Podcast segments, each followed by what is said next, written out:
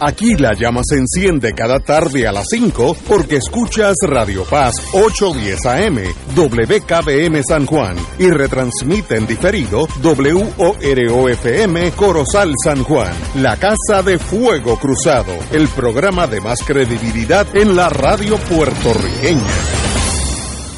Esta emisora y sus anunciantes no se solidarizan necesariamente con las expresiones que escucharán en el siguiente programa. Son las 5 de la tarde, hora de escuchar Fuego Cruzado, el programa de más credibilidad en la radio puertorriqueña, en las voces de Ignacio Rivera y sus panelistas invitados con su discusión política dinámica e incisiva de los acontecimientos más importantes del momento. Fuego Cruzado comienza ahora. Amigos y amigas, estamos empezando hoy. Hoy tengo que decir que el señor, digo el señor no, el doctor Cabanilla, por primera vez desde antes de la pandemia, hoy tiene una emergencia médica, me llamó a los efectos que no puede estar con nosotros porque ahora mismo está ejerciendo su profesión de, de forma eh, que no, no puede permitir que se separe de su paciente, pero me dijo que estará aquí el lunes y el lunes nos dará, me, me, dijo los problemas que se están enfrentando ante el mundo, pero yo como no, no quiero cometer errores, lo dejo en blanco hasta que el lunes esté con nosotros. Pero si eso es fácil, Ignacio. Póngase la vacuna y no ah, bueno, más. Eh, eso es un llame. Ah, eh, ya está. De forma de resumirlo, póngase la vacuna y no moleste más. Ahora, ahí algunos han expresado su oposición porque entiende que la exigencia de vacunas en los trabajos va en contra de las libertades individuales.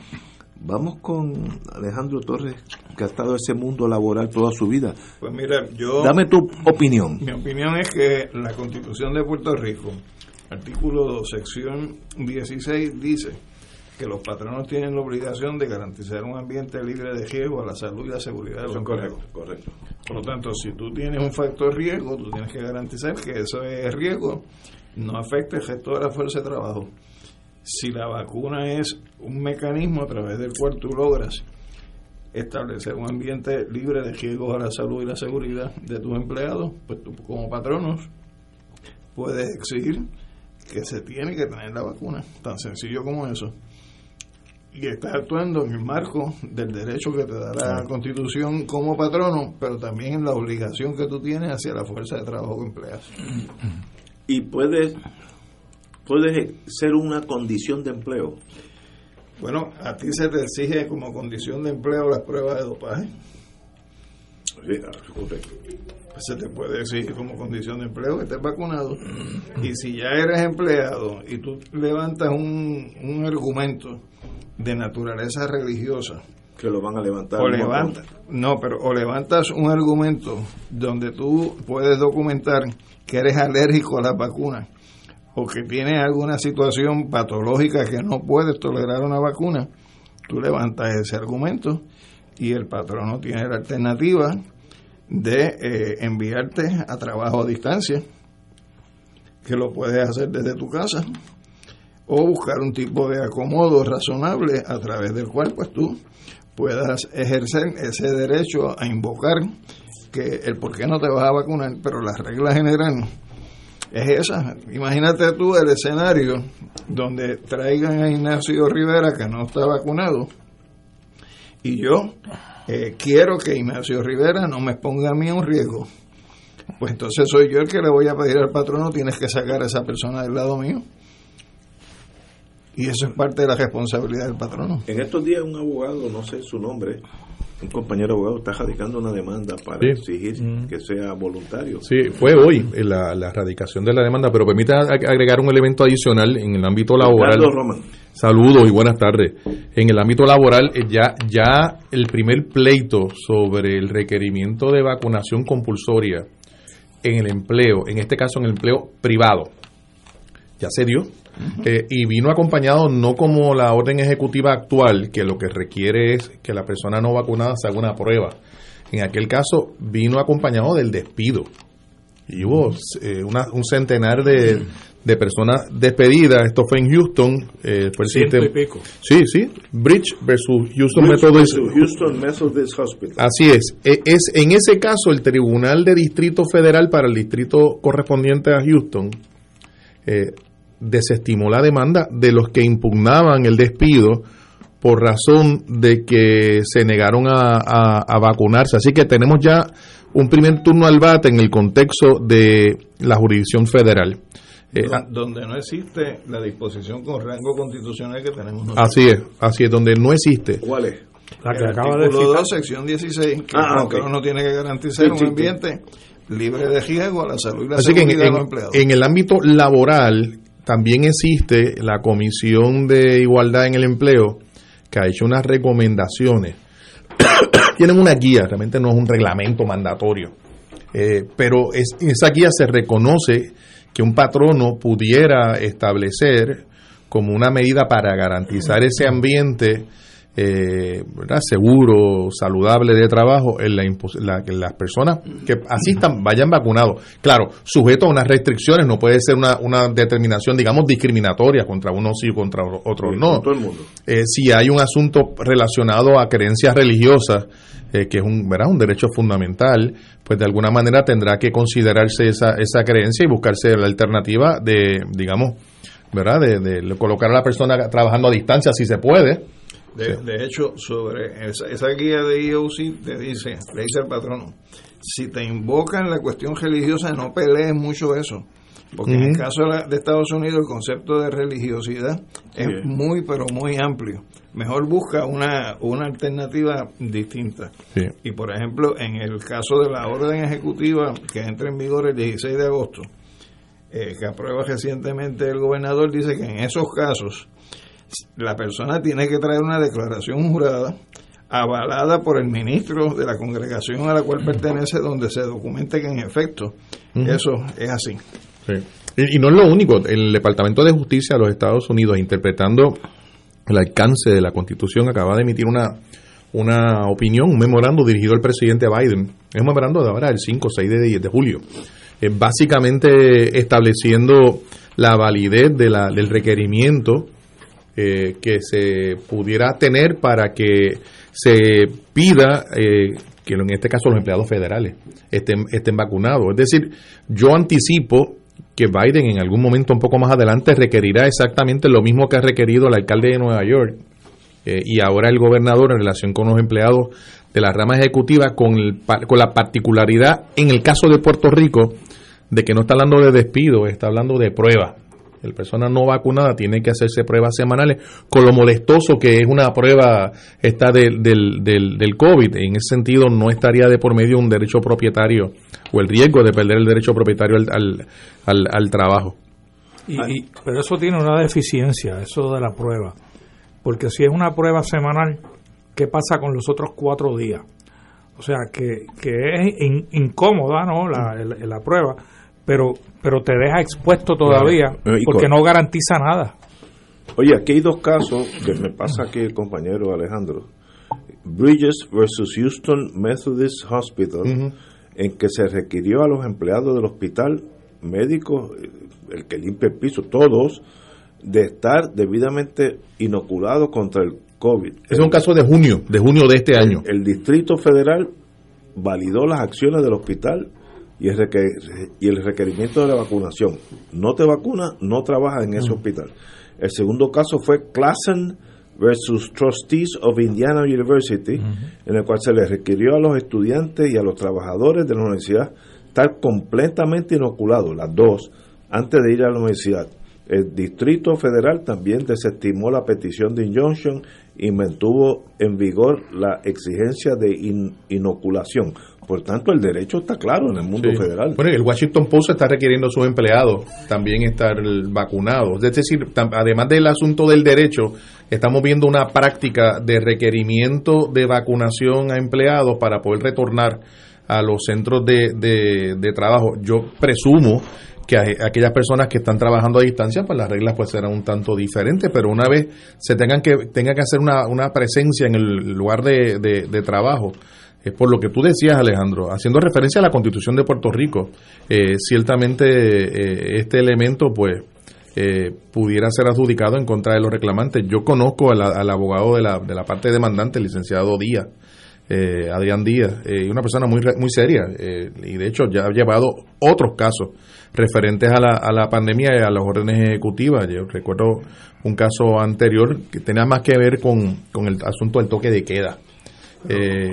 Y, creo que, que este asunto lo que va a provocar es que en el contexto de los estudiantes, fíjate que más que nada en el contexto de los estudiantes, su retorno a, a las escuelas, el tribunal tenga que hacer una, una expresión eh, que se atenga a lo que es el derecho vigente, a la situación de hecho. El derecho vigente incluye el caso de Jacobson versus Massachusetts del 1905. Ignacio, del 1905, un caso de la, época de la viruela, donde el Tribunal Supremo de Estados Unidos validó el requerimiento de, de vacunas en el contexto escolar, que es otro ambiente un tanto distinto. No olvidemos que los menores de edad pues están sujetos a, ¿verdad? A, la, facultad que tengan sus padres de su cuido, de su patria potestad, pero también al parens patria del Estado. Hay, hay, un refrán que dice que la, realidad es mucho más demoledora que cualquier teoría. en la vida yo me doy cuenta que eso es verdad. Y entonces tú tienes que partir de la premisa de que cuando tú tienes un escenario donde a nivel mundial dice la orden ejecutiva que suscribe el gobernador, se han identificado 194 millones de personas contagiadas donde han fallecido 4.6 millones de personas, donde en Estados Unidos hay 34.4 millones de personas contaminadas y 610 mil personas fallecidas, y en Puerto Rico 125 mil contagiados y 2.500 fallecidos. O sea, esa realidad te impone a ti la obligación de que cualquier disposición legal o cualquier disposición constitucional tú tienes que interpretarla sobre la base de una racionalidad. Y la racionalidad lo que te dice a ti es que la alternativa de la vacunación en ese contexto es superior al riesgo que conlleva la no vacunación. Por lo tanto, el Estado tiene una responsabilidad de asumir una, una postura dirigida a procurar el bienestar común, que no es otra cosa que el bien común de todos los ciudadanos que viven en el territorio. Y como único eso se puede por lo menos eh, no garantizar, porque no hay ninguna garantía que no te vayas a morir, pero sí por lo menos ofrecerte una opción superior de vida es a través de la vacunación. Eh, el alcalde Javier Jiménez de San Sebastián dice algo que va en contra de todo lo que ustedes y, y nosotros hemos hablado en el día de hoy. Cito al señor alcalde. Esta orden ejecutiva del gobernador ordenando la vacuna atenta contra la libertad que tiene cada ser humano de escoger el, qué tratamiento quiere para su cuerpo y salud física y emocional. Este va en contra de la corriente como un salmón. Pregúntale si él entiende que debería penalizarse la tentativa de suicidio. Buen punto. Porque si, si él te dice que eh, ni el suicidio es una realidad plausible, ni la tentativa tampoco, pues ¿Dónde está el derecho de uno a quitarse la vida si no es, Es interesante porque está alcalde del Partido Nuevo Progresista. Eh, y, leí también en el periódico de hoy que los alcaldes del sur, de Juanadía, Villalba y Ponce, estaban muy satisfechos porque en esa región cerca del 95% de los empleados municipales, 95 o 96, estaban ya vacunados.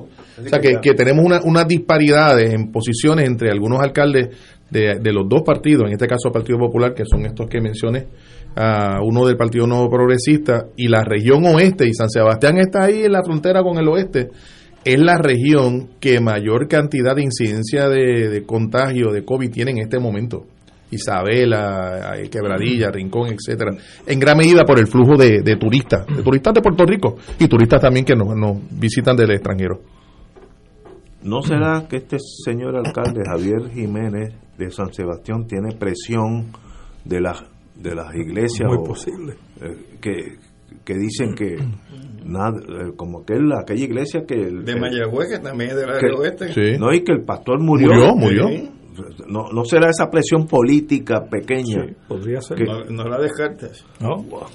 A mí lo que me preocupa es la, las expresiones de, la legislatura, que fueron muy, tibias, las de, la de Tatito Hernández, y Dalmau no ha dado ninguna porque no lo han encontrado. Eh, Eh, así que. Espérate, que toca decir tirar ahí un, monkey wrench, tiraste ahí un, así que, derechazo. Debe haber alguna expresión. Una trifásica. Pero puede ser que esté con el gobernador en el norte de España. el gobernador no está aquí. Pues yo no sé. Porque yo no sé, porque yo, yo he visto comunicados de prensa con reuniones en Washington. a menos que sean Zoom. Por eso, por Se reunió con Manchin, se reunió ahora con otro. no, a ver que no lo entiendo. La magia del pues, Internet. Debe ser. Bueno, señores, tenemos que ir a una pausa. Obviamente, no creo que haya duda entre nosotros cuatro que el gobierno tiene la potestad, el poder de requerir la vacuna para ser empleado del gobierno, entrar al cine, coger una guagua, a lo Macron en, en, Francia, que todas las acciones que usted hace, una vez que usted sale de su casa, tiene que tener vacunado, si no, no puede ir a un restaurante, no puede coger la guagua, no puede ir al cine, sus nietos no pueden ir a la escuela. Visitar enfermos en hospitales. Exacto, extraordinario. Oye, que ir a hacer la rama judicial. Fuego Cruzado está contigo en todo Puerto Rico. Buenos días familia. Es la casa a la que siempre puedes llegar sin invitación. A las 10 de la mañana, Judith Felicie es tu anfitriona para conversar sobre medicina, psiquiatría de niños y adolescentes, artes, derecho, valores y fe. Todos los días por Radio Paz 810 AM. Buenos días familia. Donde una conversación parece demasiado corta. Buenos días familia. De lunes a viernes por Radio Paz 810 AM. Oro 92.5 te invita al viaje Ruta del Vino España y Portugal del 21 de noviembre al 3 de diciembre del 2021. Visitaremos las regiones de Riviera del Duero, La Rioja y Oporto en Portugal. Incluye catas de vino, visitas a las bodegas de Marqués de Riscal, Sanderman, Marqués de Cáceres y Valdecuevas entre otras. Excursión al Museo del Vino y crucero por el río Duero. Nos acompaña Ignacio Rivera, conductor del programa Fuego Cruzado. El viaje incluye boletos aéreos con Iberia, hoteles cuatro estrellas, todos los desayunos, almuerzos y cenas, catas de vino y visitas descritas en el programa. Servicio privado de autobús con aire acondicionado, guías, impuestos y cargos hoteleros. Reservaciones viaje ruta del vino España y Portugal. Llamar a Culture Travel al 787-454-2025, 787-538-3831 o al 787-552-0825. Nos reservamos el derecho de admisión. Ciertas restricciones aplican. Culture Travel, licencia 152 AV90. Por más siglo, juntos hemos encontrado en la YMCA de San Juan un lugar seguro donde desarrollar nuestro potencial. Aquí encuentras una variedad de programas deportivos, educativos y de bienestar, como gimnasio, yoga, natación, baloncesto y centro preescolar. En la YMCA te fortaleces física y mentalmente y floreces. Redescubre hoy todo lo que la Y tiene para ti. Visita ymcasanjuan.org. El Instituto Superior de Teología y Pastoral de la Arquidiócesis de San Juan, ISTEPA, comenzará a impartir el lunes 23 de agosto sus cursos de Biblia, Cristología, Música Litúrgica, Tanatología, San José, la Biblia y en la Iglesia y cursos para maestros de religión. Las matrículas serán el lunes 2 de agosto. Para información y matrícula, llame a ISTEPA al 787-200-6891. Y ahora continúa Fuego Cruzado.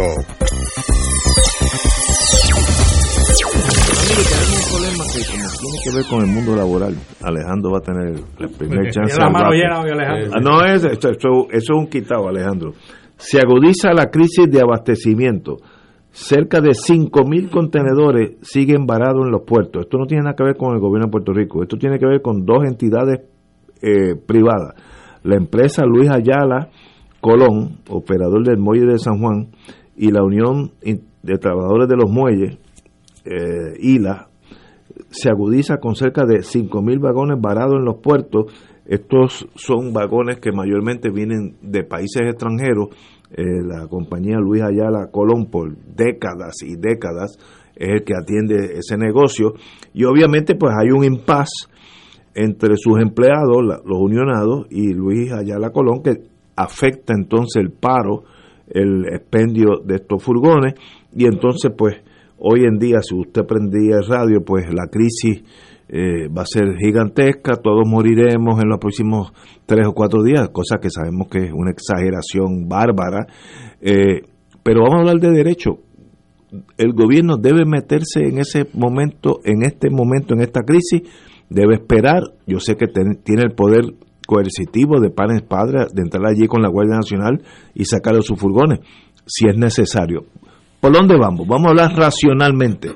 racionalmente, la primera pregunta que habría que hacer es si las partes han activado el mecanismo de mediación, ya sea a través de mediación privada o ya sea utilizando los servicios del negociado de conciliación y arbitraje. Esa contestación yo no la tengo. Creo, que ya empezó el secretario del, Trabajo. Si ya el secretario del Trabajo entró en el proceso de mediación, uno, uno lo que debería esperar es que a corto plazo se pueda solucionar la situación porque de lo contrario, si el secretario del Trabajo le indica al señor gobernador que no hay la posibilidad de llegar a un acuerdo y surgiera una situación de una grave emergencia, no cualquier emergencia, una grave emergencia, se puede solicitar eh, la activación del mecanismo que provee la ley 11 de 1965, que es una ley que se aprobó bajo el gobierno de don Roberto Sánchez Vilella, cuando una controversia eh, laboral o una huelga o una grave amenaza de huelga crea una situación donde se pueda establecer que se afecta gravemente la salud, la seguridad pública o los servicios públicos esenciales. Y en ese caso, pues se ordena al secretario de Justicia que recurra al tribunal por vía de una solicitud de un interdicto.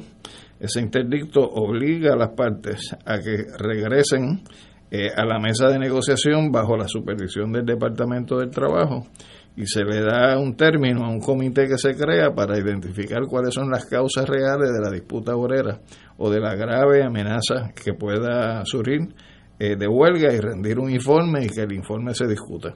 Así que hay mecanismos que se pueden utilizar, pero pienso que si ya el secretario del Trabajo directamente está interviniendo en el proceso como un proceso de mediación, uno debería esperar que sea un conflicto que a corto plazo eh, pueda resolverse en la mesa de negociación. Edgardo. Bueno, escuchando el, el, proceso, esto acá apenas comienza, pero tiene unas consecuencias económicas extraordinarias. Eh, la medida en que la mercancía no, no se descargue, no se no lleve a, a, donde tiene que llegar, a la góndola, por ejemplo, si es un producto de, de, consumo, pues va a tener sus consecuencias, no de inmediato, pero sí en las próximas en las próximas semanas. Yo no conozco cuál es el reclamo que están haciendo estos trabajadores, pero es de esperarse que venga un reclamo laboral típico, aumento de salario, mejores condiciones de empleo, etcétera. Mira, el reclamo es, Galera, que ellos los que están, los estibadores que bajan la mercancía de los barcos, eh, no se supone que hagan eh, unas unas anotaciones clericales. Por computadora, sí, eso no están los deberes. Es correcto. entonces el patrono se las exigió y ellos dijeron que no. que no. Entonces el patrono se le dio esa labor a los supervisores y ahí la Unión protestó porque tampoco los supervisores le tocaba hacer ese tipo de cosas y se fueron a la huelga. Ese es básicamente el issue, ¿no? El, la pregunta que yo me hago, y quizás ustedes me la pueden contestar, es, ese, ese señor, el patrono, siempre ha tenido el monopolio de la carga internacional. Bueno, ese señor, este, nosotros discutimos aquí hace como un año en este programa eh, la situación que eh, surgía como resultado de este señor haber acaparado básicamente todo lo que es el trabajo en los muelles, eh, donde se eliminó incluso la posibilidad de competencia entre distintos navieros y se había anticipado en la discusión que tuvimos aquí en Fuego Cruzado que cuando viniera un conflicto de naturaleza obrero patronal, eh, esa iba a ser la consecuencia desde el punto de vista de afectación al país. Y se le planteó en aquel momento, estando la anterior gobernadora, de que no debería eh, ser autorizada la transacción a través del cual él iba a adquirir la totalidad del frente portuario. Si no, si no me equivoco, Omar Marrero no era el que estaba a favor a, la cabeza de los puertos. Mm, no, no, no recuerdo. La, otra compañía que se fusionó con, con esta, TOTE, y ahora pues funcionan como una. El problema de tener una es que tiene control absoluto. Tenemos monopolio tanto en monopolio privado. Oye, tenemos un monopolio tanto en la transportación marítima los barcos, como en la descarga de esa mercancía. Hay otro monopolio adicional. Eso es muy peligroso para la economía del país, muy peligroso. Sumamente. ¿Y qué? Pero, pero es, el, doble discurso, el doble jacero, que por un lado de la boca te dicen una cosa y por el otro lado de la boca te dicen lo contrario, porque había que destruir la Autoridad de Energía Eléctrica diciendo que era un monopolio público, cuando eso era falso, porque tú tienes dos privatizadoras que aportan el 30% de la generación de la electricidad en Puerto Rico. Por lo tanto, no había tal cosa como un monopolio de energía eléctrica, pero entonces te construyen los monopolios privados, como lo que pretende hacer ahora el gobierno a través de la concesión que le dio a Luma para el área de transmisión, distribución y comercialización y más adelante una subsidiaria de Luma ser la que se encargue de la generación. Por lo tanto, lo que hacen es destruir un alegado monopolio público que le rinde un servicio al país para entregarlo al sector privado como monopolio privado. Oye, Alejandro, pero, pero no estamos viviendo un sistema capitalista de competencia eh, donde, todas las teorías que hay sobre que la competencia... dije hace un rato, la realidad es más demoledora que la teoría. No, hay duda. hice la pregunta de manera irónica. O sea, la realidad es que en áreas fundamentales, centrales para una actividad económica, como es la, el asunto de la electricidad, eh, como es el asunto de la transportación marítima para una isla, eh, de mercancías, etcétera. No, todo monopolio es negativo. Cuando, cuando la electricidad estaba privatizada en este país, en los años 30, que se empezaron a construir los lagos y se empezó a construir el diseño de lo que fue la autoridad de fuentes fluviales, la alternativa para darle la electrificación a todo el país, incluyendo los sectores más aislados eh, y remoto fue a través de hacer público esa empresa para que diera un servicio público. Bueno, igual con la telefónica. La telefónica también llegó teléfono y a donde no todo, nunca no todo monopolio es negativo. Y especialmente si son públicos, ¿no? Por eso. ¿Y qué, ¿Y qué puede hacer el Estado, el secretario del Trabajo, en este impas privado, pero que afecta al país? Pues, está la ley 11 que te mencioné. Ok, sentarse con ellos. No, está sentado, dice, ella. Por lo tanto, ya hay un proceso de mediación que comenzó. Los procesos de mediación no son al infinito. Por lo tanto, en algún momento, si la cosa no avanza y no se resuelve, el secretario tendrá que informarle al gobernador eh, el estado de estancamiento y la no posibilidad de a través de la mediación llegar a un acuerdo y activar otro mecanismo. ¿Cómo cuál? Nacional? no, no, el que contempla la ley 11, que es que van al tribunal, consiguen un injunction, te, mandan, o sea, te devuelven a trabajar eh, si estás en huelga y te obligan entonces a entrar en un proceso específico, que no es el que están ahora de mediación, y se crea un comité de ciudadanos que, que hace una investigación sobre cuáles son las causas reales del conflicto. Por ejemplo, de la última ocasión que yo participé eh, representando una parte en una situación así, fue en el marco de la negociación del 2008 de Lotier, que quien presidió ese comité era el juez Lafite. Y entonces se reunió con las partes, obtuvo la información, este, se volvió a reunir con las partes para replicar la versión que trajo la otra parte y fueron trabajando un informe identificando las causas. Pero en el camino, con el ejercicio de la mediación, pues entonces tú, tú mides aceite, ¿no? Eh, en términos de lo que tú creías que tenías como, como, como claro, a lo que es confrontar la visión de la otra parte, hacer ajuste de mira y terminas en un acuerdo. Y ese fue el proceso que se siguió en aquella ocasión. Pero eso no es arbitraje compulsorio. No, arbitraje compulsorio es una figura que viene con la ley 45. Es que, es que cuando hay un impasse en la negociación, te designan un conciliador por 30 días y si no se resuelve o el conciliador dice que no hay posibilidad de llegar a un acuerdo, se activa un proceso de arbitraje compulsorio. Pero eso es bajo la ley 45 estrictamente. ¿Y cuál es la diferencia entre la 45 y este, este eh, impasse? esto es, es, es, lo que pasa es que la ley 45 prohíbe la huelga.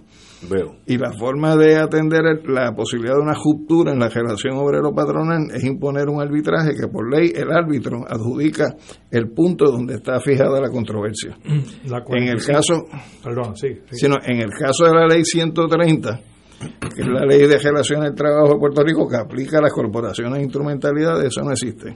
En el caso de la ley Tafarli, ese mecanismo de arbitraje compulsorio, que es la ley que aplica en este caso, tampoco existe. Tú puedes voluntariamente llevar a arbitraje la controversia, mm. pero la ley no te la puede mm. imponer porque no existe esa figura bajo la ley. La, la 45 no fue la que impulsó en los convenios en las agencias públicas. Esa es la ley de sindicación de empleados públicos. La que pasó bajo Pedro Rosselló. Así es. De 98, correcto. Y si llega un momento de crisis, ¿cuál es el poder absoluto que tiene el Estado? Ah, bueno, vamos, a decir que ya empieza a haber escasez de comida. Estoy inventando Porque El Estado siempre va a tener la posibilidad de activar mecanismos, como por ejemplo la locura aquella que hizo Reagan cuando, cuando los controladores aéreos se fueron a la huelga. los votó a, todos y puso a, los militares. Eh, pero tiene, tendría ese, extremo. Y aquí hay una experiencia histórica de la huelga en los años 40 en el frente portuario, donde se llegó a plantear la intervención del Estado con la, con la situación, porque ahí sí hubo un elemento de escasez en un momento dado, pero aquí ahora mismo el problema de la escasez no existe porque hay suficientes alimentos en almacenes, por lo menos para dos o tres meses. Sí, sí, sí. No, y, que el, el muelle Estados Unidos, Puerto Rico, esa esa vía continúa. Lo que estamos hablando es el, el, el, arribo del exterior. Fíjate que ese mismo mecanismo, parecido al que nosotros tenemos bajo Ley 11, existe en el caso de la jurisdicción federal, pero es cuando la situación crea una emergencia nacional en el contexto de lo que es nacional de Estados Unidos. Por ejemplo, todos los, eh, los, los puertos de la costa este o todos los puertos de la costa oeste. Pero en el caso de Puerto Rico, si se creara esa situación de emergencia nacional en el contexto nuestro, para efecto de los Estados Unidos es un asunto local. local. Por lo tanto, aquí hay una legislación que hace lo mismo que hace la federal para propósito de ello allá. Y hay que aclarar que la Unión está eh, bajando la carga que se designa como alimento o medicamentos. Sí, La están bajando. ah, esto no sabía. Sí, sí. Que, en eso han bregado. No, eso es inteligente. McKay, claro, porque, porque entonces le quita el argumento del gobierno de, la emergencia o la, catástrofe. La única. No, eso es inteligente. Lo único que vi fue algunos farmacéuticos eh, quejándose de la, de la fábrica farmacéutica, quejándose que en esa mercancía que no se estaba. Eh, despachando y que de hecho los barcos se van con, la mercancía no, ellos, no van a estar parados. Había materia prima para hacer una serie de medicamentos que se exportan de Puerto Rico y que eso podría traer a corto plazo y quizás a mediano plazo algún tipo de, escasez de materia prima para eso. Pero si esa materia prima llegara desde Jacksonville, por ejemplo, entra, entra.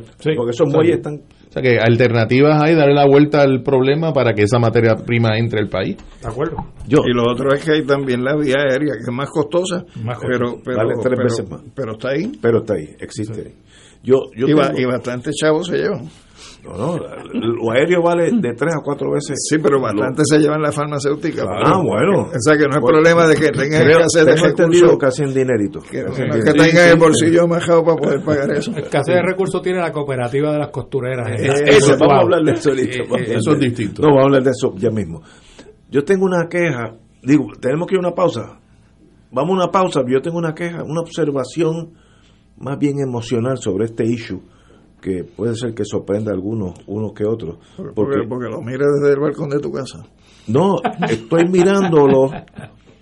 Bueno, no, no, no voy a adelantarme. Vamos a una pausa y regresamos. Fuego Cruzado está contigo en todo Puerto Rico. ¿Tienes cáncer de próstata? Si has recibido terapia y el cáncer continúa avanzando, no pierdas la esperanza. Existen nuevas terapias dirigidas y que estimulan el sistema inmunológico para detener el cáncer de próstata. Llama hoy al 787-407-3333. 787-407-3333. Pan Oncology Trials, ofreciendo terapias de tratamiento con la ciencia más avanzada para combatir el cáncer. Disfruta este verano en familia. Ven al restaurante Mar del Caribe. Estaremos abiertos durante todo el mes de julio, de martes a domingo desde las 12 del mediodía. Restaurante Mar del Caribe con un variado menú que incluye mariscos, comida criolla e internacional o una deliciosa paella. Visítanos en la calle Loiza 2444 Punta Las Marías. También puedes ordenar para llevar llamando al 787-545-0525. Restaurante Mar del Caribe. Ordena o reserva ya 787-545-0525. ¿Qué hubo, doña Rosa? Pues ahí, mi hijo, ya tú sabes. Como estamos con todo esto, dame una libra. Oiga, venga acá y usted se vacunó, ¿verdad? Pues claro. Uh Oiga, ¿quién la llevó? Mi hijo, ¿quién va a ser? Mira, me voy, que tengo muchas cosas que hacer. Doña Rosa sigue excusando a su hijo que a estas alturas no la ha llevado a ponerse la vacuna contra el COVID-19. Se acabaron las excusas. Llévala a vacunar. United Way ama a Puerto Rico. Escucha los sábados a las 5 de la tarde para servirte un programa del Colegio de Profesionales del Trabajo Social de Puerto Rico los temas de interés a la comunidad. Recuerda, los sábados a las 5 de la tarde para servirte por Radio Paz 810. Saludos familia de Radio Paz, mi nombre es Jafet Marrero. Y yo soy Eric Rosario. Ahora puedes escucharnos todos los sábados a la 1 pm en Podcalizando. La conversación que no tuviste después de misa. Un programa para toda la familia. Búscanos en las redes sociales como Influenzando. Y recuerda, hagamos viral a Jesús. Y ahora continúa Fuego Cruzado.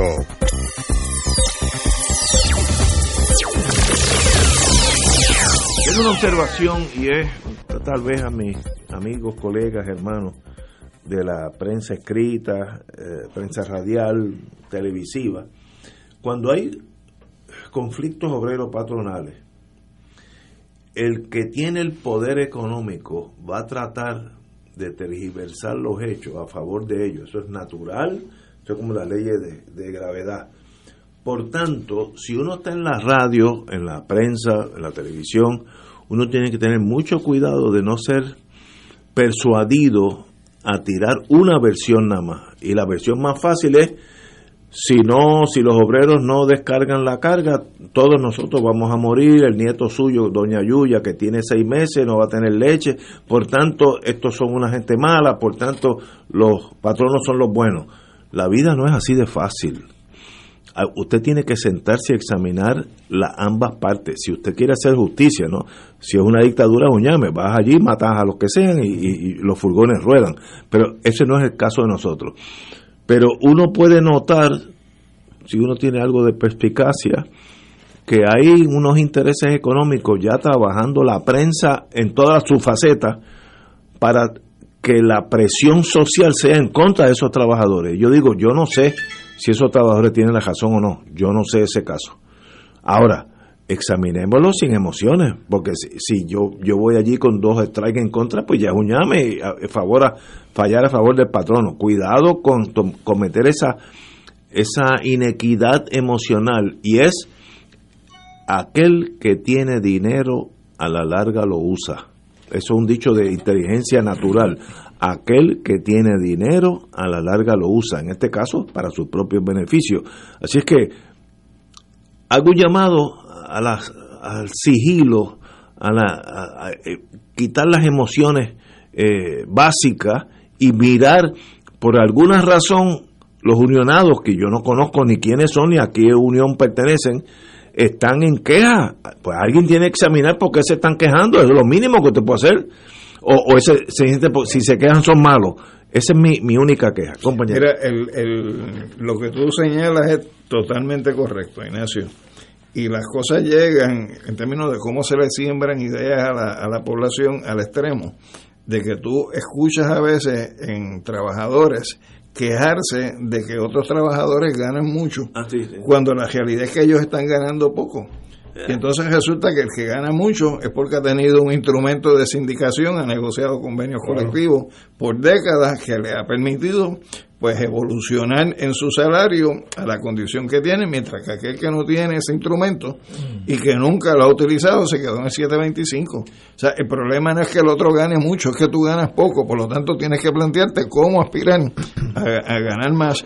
Y desde el punto de vista de ese tipo de campaña que se hace en los medios de comunicación y donde a veces pues encuentras una caja de resonancia en algunas personas que intervienen en procesos como periodistas o personas que tienen opinión pública, pues realmente eh, te, te, te, llevan al punto donde hasta te criminalizan lo que son los derechos que te da la Constitución, que te dice que tienes derecho a organizar de entre sí los trabajadores, a escoger representantes de su selección, a través de ellos negociar colectivamente horas, salarios, términos y condiciones de empleo y que las políticas públicas, tanto de la ley federal como las de Puerto Rico, es que a través de la negociación colectiva se logren la fijación de los términos y condiciones de empleo, aspirando a que ese instrumento sea lo que le permita mejorar y desarrollar en sus condiciones materiales a los trabajadores. Por lo tanto, no, o sea, hacer eso no es un crimen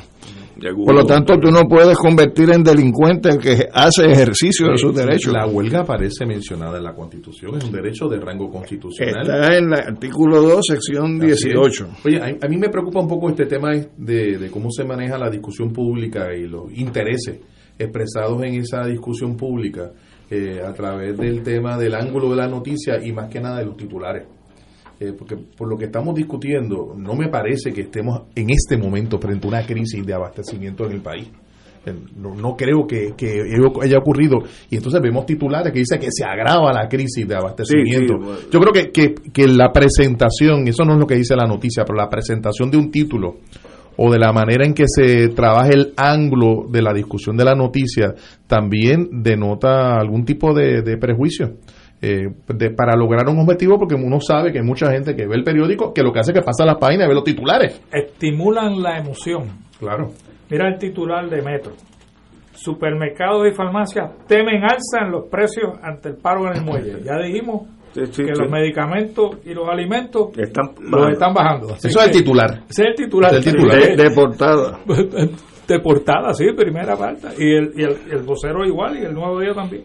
Entonces, en, el, en la disposición que Carlos menciona de la Constitución, el primer párrafo te da ese derecho a la huelga, pero en el segundo párrafo te dice, nada de lo antes indicado menoscabará la facultad de la Asamblea Legislativa de aprobar legislación para impedir que el ejercicio del derecho tenga como resultado una afectación en la salud, la seguridad pública, los servicios esenciales. O sea que es una disposición que tiene su propio balance y la legislatura pues hizo uso de ese segundo párrafo con la ley 11 del 65. O sea que las herramientas existen. Vamos, vamos a permitir que se desarrollen los que procesos se, sin, se sin, sienten, sin comentarios inflamatorios. Estoy absolutamente de acuerdo con ustedes.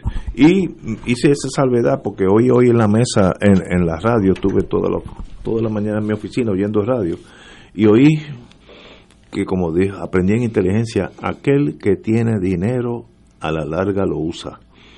Es un dicho de inteligencia. Y desde Adán iba para acá. Aquel que tiene dinero a la larga lo usa para sus propios intereses. Eso no tiene excepciones en el mundo. Eso es desde allá hasta el día de hoy.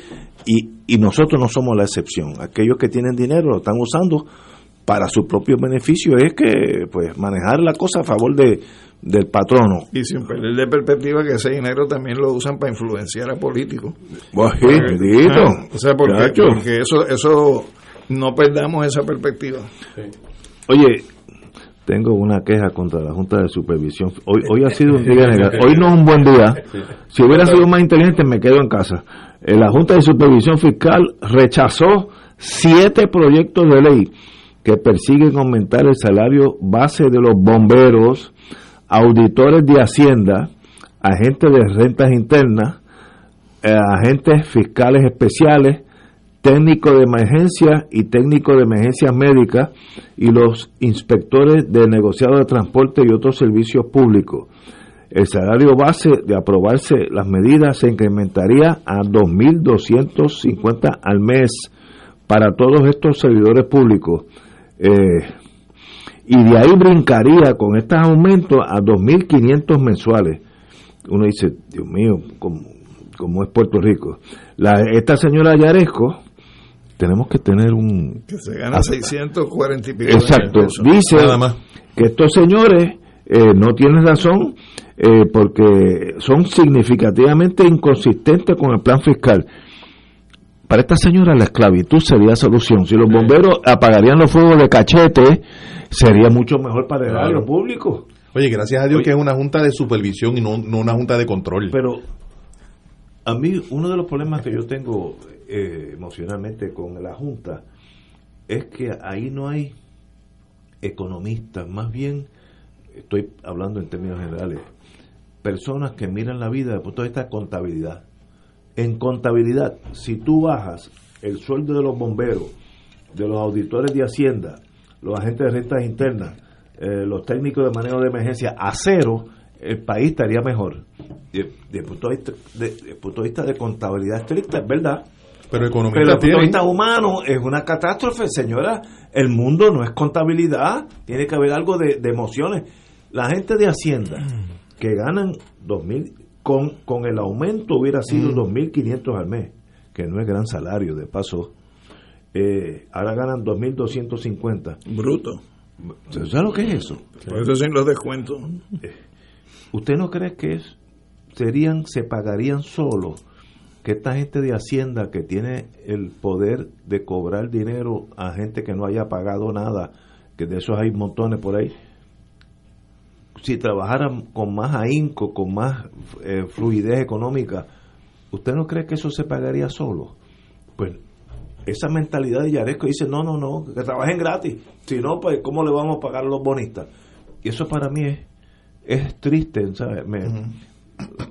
Como yo tengo la personalidad de ser cínico, pues me vuelvo cínico, pero en este momento me entristece. Esa es la gente que tiene la rienda de Puerto Rico, que piensan así de servidores públicos que ganan un sueldo miserable. Esa misma persona en Estados Unidos, ese bombero ganaría el triple, porque es así, pues yo tengo parientes en, en esos mundos, el triple. Pues, Yaresco, ¿sabe? Usted no está en la jungla.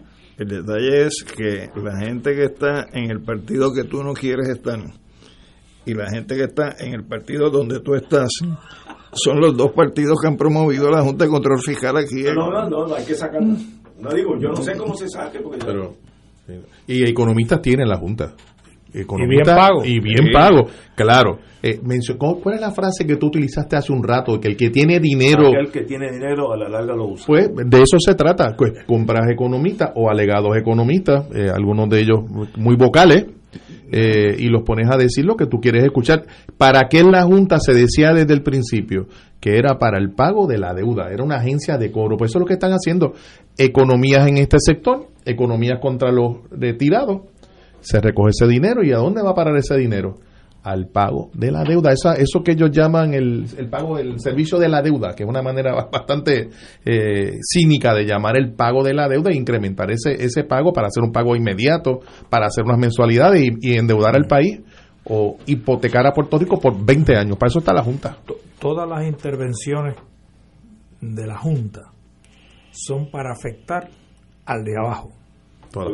Todas Mira, mira cómo este señor, que para mí es un insolente, Antonio Medina, eh, intervino, a mi juicio, de manera fuera de las funciones que le toca a la Junta para bregar con el caso de los camioneros eh, y, los retirados y ahora esos obreros. Entonces, eh, una de las cosas que supone que el plan fiscal haga o a la Junta es aminorar de alguna manera la corrupción en Puerto Rico.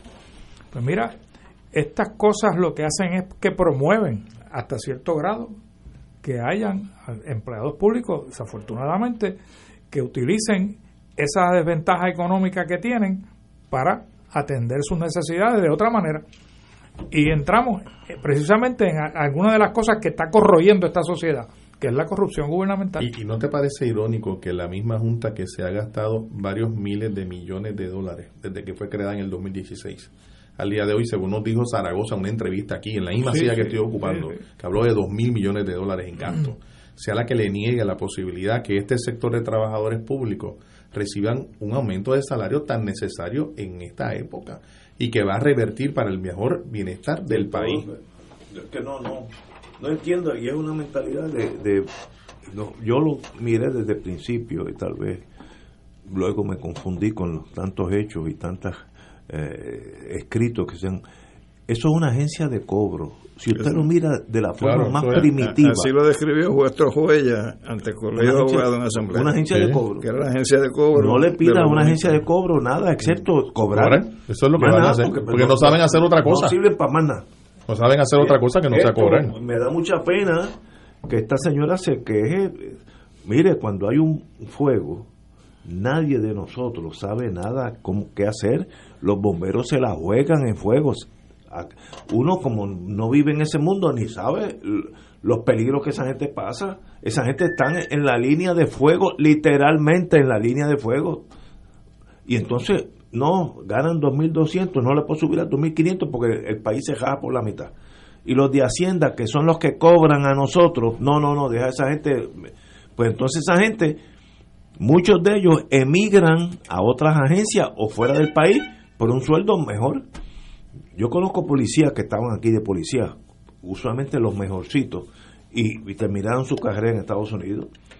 Eh, ¿Por qué? Porque el sueldo era el doble y el triple, pues se fueron. Puerto Rico perdió ese tipo de, de policía de, de excelencia, en este caso bomberos, eh, agentes de rentas internas, eh, agentes fiscales especiales, técnicos de emergencia. Cuando hay una emergencia, van a mandar a Yaresco a buscar el problema, o, o- estos son técnicos que necesitan un, un expertise que se va acumulando a través de los años de práctica, pues esa gente que pagarle. No entiendo, excepto lo que dijo Huerto Roya, es una agencia de cobro. Entonces, entonces está claro. Es más, si, le- si pudieran hacerlo gratis, mejor para El ellos. problema es que tienen Claro. un martillo bien grande. Tiene un martillo, un don ma- marrón. Y, y de fondo al Congreso de los Estados dice- Unidos, dice padre que de la criatura. Dicen que cuando ella se desmaya, vuelve no porque es incapaz de volver en sí. Ay, bueno, vamos, continuemos. Buena noticia. Plan de permanencia para 2.000 maestros transitorios. El, sec- el secretario interino de Educación, Eliezer Ramos Párez, informó que no hay que esperar a mayo del próximo año, es un montón, para otorgar la permanencia a los maestros transitorios. Anunció que a mediados de octubre, eso ya mismo, podrá, podría iniciar el proceso para que cientos de educadores ocupen plazas regulares.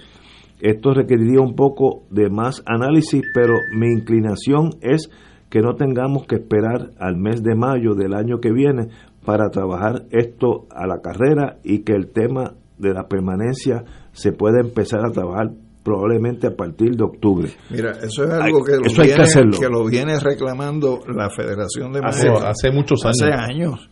O sea, entonces vamos a tener que procrastinar todavía más tiempo el Sí. asunto para hacerle justicia a cerca de 4.000 empleados que son los mismos maestros que empieza el semestre y no los contratan hasta unas semanas, unos Oye, meses y que después. hay- y que hay una ley de que- impermanencia. Y que han demostrado que son necesarios. Claro. Y Cuárez y la Junta también interviene, porque obviamente eso que requiere pagar un sueldo mensual que a los transitorios se le paga solamente Oye. cuando están en bajo contrato. En el Departamento de Educación, yo supe de casos de personas que estuvieron 10 años transitorios. Eh, 10 años. Eh, hay una ley especial para bregar con este asunto que la ley pues se ignora como se ignora la ley cuando no se quiere manejar la situación. Desafortunadamente en las universidades del Estado también pasa lo mismo, en la Universidad de Puerto Rico, donde los, la mayoría de, de- de los profesores están bajo contrato y no hay permanencia. No hay plaza, supuestamente. ¿no? Alegadamente, alegadamente, pero el trabajo lo hay, o sea, el, el asunto y el dinero para Pero- pagarlo está, pero claro, encontraron una plaza para Ricky por- inmediatamente. y encontraron otra para. Bueno, eh, la ha dejado que más escandalosa que la de Ricky, porque, una- o sea, ¿cómo es posible que una persona que la propia Junta de Gobierno dice que fue un incapaz administrando la universidad, la plaza que le están dando con En permanencia es en administración de empresas? De empresa. Está bueno, no, ¿Ah? yo no sabía eso. ¿Ah? No, no, no, no, no, sabía, me dejaste a mí.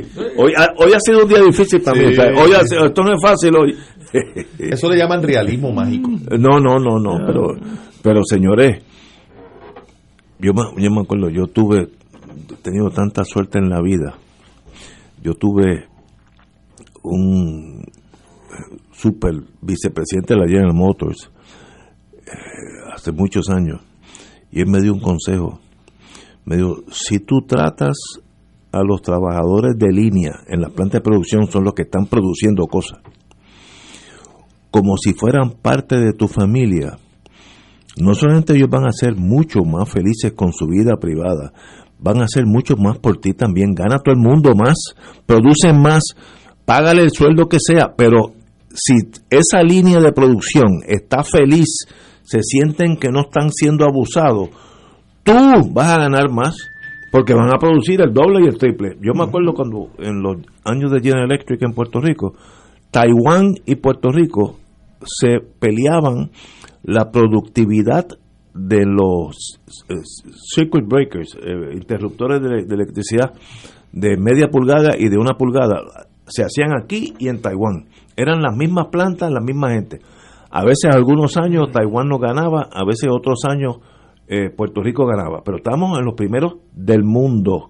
Así que esa tesis de algunos de los puertorriqueños, que aquí el empleado es vago, que no está buscando la forma de trabajar lo menos posible, mire, eso puede ser en algunas áreas, pero en producción, en productividad, el empleado de Puerto Rico es tan bueno o los mejores del mundo, porque el caso mío, y estoy hablando de casos específicos, la producción de los circuit breakers, interruptores de electricidad de una pulgada y de media pulgada, Taiwán nos ganaba y el año que viene nosotros le ganamos y el otro, eh, el otro año le ganaba a Taiwán. Éramos los, los mejores del mundo. Ningún estado de los Estados Unidos le ganó a Puerto Rico mientras yo estuve allí, en producción. Por tanto, páguenle lo que merecen. Además de eso, le van a pagar a los yarescos lo menos posible. No, no, de verdad, llega un momento que uno se va quedando atrás. Eh, me debería haber quedado nervioso San Juan que estaba tomando un coñacito lo más tranquilo. y la Ven- pregunta usted- es- vi- vengo aquí, ustedes me agitan. La pregunta, Ignacio, es ¿qué, qué hacer? What to do? Eso no es, es una pregunta bien difícil de contestar. yo No, no. te la estoy haciendo. No, no, no, no, yo, no cuentes conmigo, brother. No, yo- en el vamos a una pausa y regresamos porque para eso es que estamos aquí. Vamos a una pausa, amigos. Fuego Cruzado está contigo en todo Puerto Rico.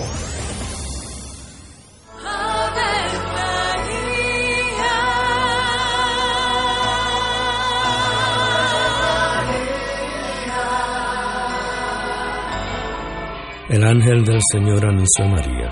y ella concibió por obra del Espíritu Santo. Dios te salve María, llena eres de gracia, el Señor es contigo. Bendita tú eres entre todas las mujeres, y bendito es el fruto de tu vientre Jesús. Santa María, Madre de Dios, ruega por nosotros pecadores, ahora y en la hora de nuestra muerte. Amén. He aquí la esclava del Señor. Hágase en mí según tu palabra. Dios te salve María, llena eres de gracia, el Señor es contigo. Bendita tú eres entre todas las mujeres, y bendito es el fruto de tu vientre Jesús. Santa María, Madre de Dios, ruega por nosotros pecadores, ahora y Y el Verbo se hizo carne. Y habitó entre nosotros. Dios te salve María, llena eres de gracia, el Señor es contigo.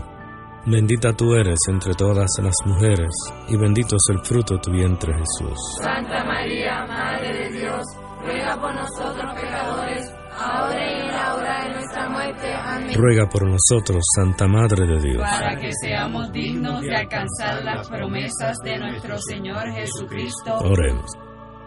Derrama, Señor, tu gracia sobre nosotros, que por el anuncio del ángel hemos conocido la encarnación de tu Hijo, para que lleguemos por su pasión y su cruz a la gloria de la resurrección, por Jesucristo nuestro Señor. Amén. Gloria al Padre, al Hijo y al Espíritu Santo. Como era un principio, ahora y siempre, por los siglos de los siglos. Amén. Nuestros sacerdotes aceptaron su llamado vocacional diciéndole sí a Jesucristo. Luego de un proceso formativo de más de ocho años, son enviados a anunciar el Evangelio por todos los rincones de nuestra isla. Y porque en Radio Paz 810 AM siempre estamos contigo y los tuyos, te invitamos a la jornada de acompañamiento y oración por las vocaciones sacerdotales y el acompañamiento de los seminaristas el próximo jueves 5 de agosto de 2020 2021. Nuestros voluntarios estarán 12 horas en oración continua por las vocaciones sacerdotales y el acompañamiento de los seminaristas de Puerto Rico. Tus intenciones serán expuestas en la capilla Beato Carlos Manuel Cecilio. Culminaremos con la Santa Misa en vivo a las 7 y 30 de la noche, presidida por el vicario de promoción vocacional, Padre Carlos Rafael Santiago. Auspiciados por los misioneros de Radio Paz 810 AM, la Vicaría Episcopal de Promoción Vocacional y la Vicaría Episcopal para el Seminario. Aquí la llama se enciende cada tarde a las 5 porque escuchas Radio Paz 810 AM, WKBM San Juan y retransmite en diferido WOROFM Corozal San Juan, la Casa de Fuego Cruzado, el programa de más credibilidad en la radio puertorriqueña.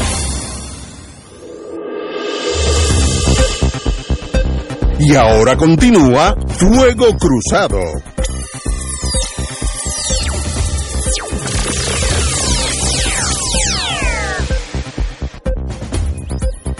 Regresamos, amigos y amigas a Fuego Cruzado. Bueno, continuamos con. Han escrito varios amigos, un policía me dice: Nosotros estamos buscando la. para no exagerar, los, empleados públicos como nosotros, hablando de un policía, nos vemos obligados a buscárselas de, para sobrevivir de mes a mes. Esa es la realidad. Esa es la vida, la de verdad. Un día a la vez. Eh, un día a la vez. Y nosotros vivimos en estas burbujas.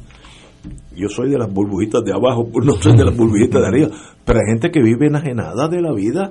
Y eso genera unas inequidades que un momento es específico estalla esa, esa sociedad, explota, este, o emigran, como está pasando en Puerto Rico, ¿no? Yo, este, Pero la Junta de Control Fiscal no, le importa no están enajenados. No. Es que son malos. Esa es la diferencia. ¿eh? No, es una agencia de cobro. Ellos están aquí para llevarle dinero a los bonistas. Bueno, y, Esa es su misión. Y, ideológicamente. para nosotros. Claro. Malísimo. Y además que están ideológicamente orientados hacia una visión de la economía eh, que elimine lo público y permita lo privado. De hecho, recientemente, en relación con toda la controversia referente al, reglamento de transportación de bienes eh, terrestres, eh, yo vi una carta de la Junta que hablaba específicamente de que la Junta estaba promoviendo la eliminación de otros tipos de reglamentación. O sea, ideológicamente esta gente está con la visión aquella de la época de Reagan, de Margaret Thatcher, de Pinochet. Eh, básicamente lo que llaman en inglés el supply side economics, eh, el neoliberalismo le dicen ahora. En el plan fiscal de este año siguen insistiendo en que se elimine el bono de Navidad. Bueno, y el bono de Navidad, exacto. el, yo no tengo problema que se elimine ahora, que ganen el triple. Claro. Porque en Estados Unidos no hay bono, seguro, pero gana tres veces más. Así es un llame. Seguro. El problema es que aquí el bono, en realidad, no es un bono, es, parte de un salario raquítico que tiene. Y, y, por ejemplo, en el plan fiscal también insisten en que la aportación del gobierno a planes médicos, sean las corporaciones públicas, instrumentalidad del gobierno central, es 125 y tú tenías aquí personas que estaban eh, bajo los convenios colectivos con planes médicos eh, que la aportación patronal era 600, 700. Claro, pues los planes son carísimos. Si, le, si le pusiste que ahora el tope es eh, ese 125, o sea, le quitaste del ingreso. Porque la persona va a tener que, que, buscar la manera de atender el plan médico. un plan médico familiar lo tiene que convertir en un plan médico personal. por eso por eso la diferencia en, esa, en esas tarifas. Bueno, yo, yo leí hoy, hay una ley que dice que los empleados que tienen enfermedades crónicas o catastróficas se le tenía que garantizar en los planes médicos que tenían los mismos beneficios y las mismas cubiertas. Pues entonces ellos en el plan fiscal que aprobaron para este año dicen que eso solamente debe aplicar a los de las corporaciones públicas. Por lo tanto, el grueso de los empleados en el gobierno, donde están en el gobierno central, pues a eso no les va a cubrir, a pesar de que hay una ley que expresamente lo dice, no les va a cubrir el mismo plan médico en condiciones crónicas y catastróficas. Oye, tendremos que cerrar la legislatura, porque la realidad es que la legislatura aprueba eh, leyes el gobernador la firma, pienso en la de retiro digno, pienso en el aumento que se está proponiendo para los policías, etcétera, en la ley de retiro que hubo para un sector también del poder ejecutivo de, de diferentes ramas de gobierno, particularmente me refiero al poder ejecutivo, y la Junta sencillamente ha dicho eso no más y se acabó. Y de un plumazo sin sin más eh, anulan esa esa actividad legislativa de la legislatura de un reglamento lo que se vaya a aprobar. Tiene que pasar por la Junta. tiene un impacto económico tiene que pasar por la bendición de la Junta de Control Fiscal. Mm pero es que toda actividad en Puerto Rico tiene un impacto económico. Pues, ¿Hasta dónde tú llegas? Pues, eh, eso fue lo que eso fue lo que pasó con el conflicto reciente con, los, camioneros, que te tiraron el chicle sobre la base de cómo eso podía impactar y metieron las manos. Ignacio, ¿cuántos semáforos hay en una carretera? Eso no tiene impacto económico. pues, pues entonces van a tener que meterse a regular el tránsito en el país. Yo, un abogado notario cobra 20 dólares por un affidavit. No, eso era antes. Pero vamos a decir que ese abogado... Que más, el sello 5 pesos. Más el sellito que es de 5. Lo sube a 50. Eso tiene un, un efecto en la economía. Pues ya es como decir, no, no, no, te tiene que quedar con 25. Seguro. De ya no tiene jurisdicción. No, no, el principio de los camioneros es lo, mismo. Yo llego hasta ahí, hasta tu affidavit eso no puede ser y para eso que el gobierno tiene, si es que le interesa, ir a corte y de, deslindar esas jurisdicciones. Tiene pues, que enfrentar a la Junta. Punto. No queda ya otra alternativa que no sea la confrontación y pues, por el medio del vehículo judicial eh, planteando los límites de la Junta, incluso de su naturaleza constitucional. sí tiene un plan para acabar con promesas. Yo no lo ¿Ah, entendí muy bien lo que leí, pero dice que tiene un plan. Bueno, que van a acabar con la deuda en un año. Ok, vamos. Y eso, eso no sé quién se lo cree, pero eso es lo que se está diciendo. aquí está, aquí está. Duda sobre la salida de la Junta Fiscal. Yo leí eso esta mañana y dije, bueno, buenas noticias, se van. Leíste el titular. Ahora vamos a, las noticias en detalle, como decía. Lo que estaba viendo, yo me tomaría un poquito. Antes de seguir. La Junta de Control Fiscal y el gobierno y el gobernador Pierluisi comparten la percepción de que Puerto Rico saldrá de la quiebra en un antes de un año y por consiguiente la, la isla se deshará de este eh, financiero creado, del ente financiero creado por la ley promesa. La percepción no es la misma entre abogados, yo estoy de acuerdo, que han formado parte del proceso judicial de la quiebra que preside la, juez Swain y portavoces de grupo. Esta semana y poco más de seis años de seis años después de la imposición de seis años de, de la ley promesa hay de sobra, dice el gobernador, para pagar la deuda que corresponde a cada uno de los años. También plantó la posibilidad de comenzar el proceso de sacar a la Junta.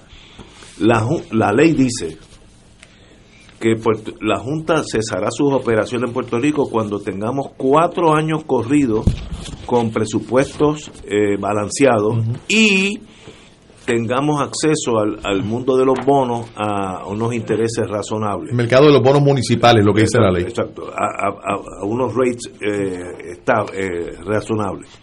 Por tanto, a menos que no se enmiende la ley, que eso siempre es posible, yo no sé si el gobierno tiene el poder de, enmendar eso, pero si no se enmienda, esa es la ley. Necesitan cuatro ya.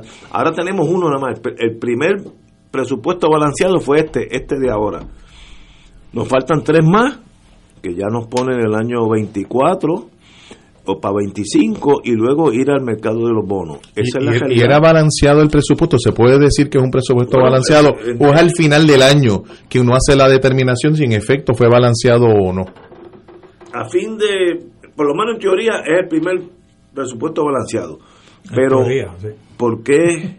Eh, Cito de nuevo, compartimos la esperanza y expectativa del gobernador Pierluisi que Puerto Rico pueda salir de la bancarrota en el año 2022 y la Junta coincide con el gobernador en que la reestructuración negociada bajo promesa van a reducir la deuda de Puerto Rico a niveles sostenibles, declaró el ente financiero.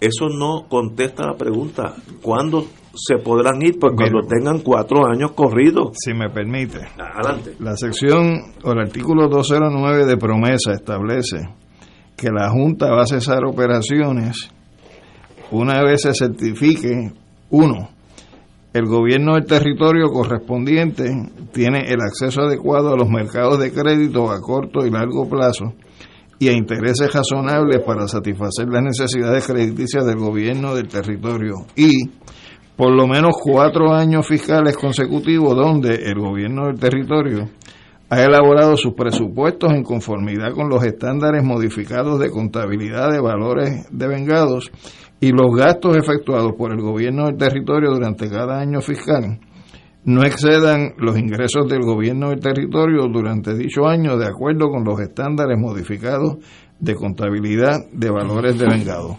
¿Qué nos dice el último escrito del Centro de la Nueva Economía? Analizando eso, dice, para recuperar el acceso a los mercados de capital a tasas razonables, Puerto Rico tiene o necesita estar al día en sus informes financieros. En el 2006 hubo mucho crujir de dientes en el Congreso y de los entonces candidatos Ricardo Rosselló y Pedro Pierluisi sobre las demoras de Puerto Rico en publicar sus estados financieros auditados. Bueno, cinco años después la Junta de Control Fiscal informa que el gobierno de Puerto Rico aún tiene que producir un informe financiero anual completo para los años 2018 al 20. O sea, la última vez que se certificó, o se auditó eh, el estado financiero del gobierno fue en el 2017. Quiere decir que todavía falta 18, 19, 20. y estamos caminando en el 21. Mientras no estén esos estados financieros, no hay forma de ah, salir de eso. o sea, entonces, si tú tienes un atraso de 3 a 4 años en la publicación de esos estados financieros, o sea, aunque se den las otras dos condiciones, que cuadraste presupuesto para, para los años que sean, y aunque tengas la posibilidad de explorar el regreso a los mercados, sin esos estados financieros no se dispara el, starting gate. Es peor entonces. Es peor. Es peor. Entonces, ¿cómo va a estar diciendo eh, en esa noticia que en un año ya... Pero tú estás sugiriendo que el gobierno de Puerto Rico y la Junta están engañando al país. Lo estoy afirmando. No, lo estoy sugiriendo. Perdóname, la, pregunta siempre es que no me sale el sarcasmo y la, y la ironía. Evidentemente, esto es un anuncio engañoso. Porque ya vamos a llevarlo a DACO, por lo menos. Pero ¿y por qué? Ese es otro engaño. ¿Por qué el político dice o hace cosas así cuando son tan fácilmente comprobables? Eh, ¿Dónde vive ese mundo? Y este es un escrito del Centro de Nueva Economía del 29 de junio. Sí, sí, acaba de salir. Desde ahora.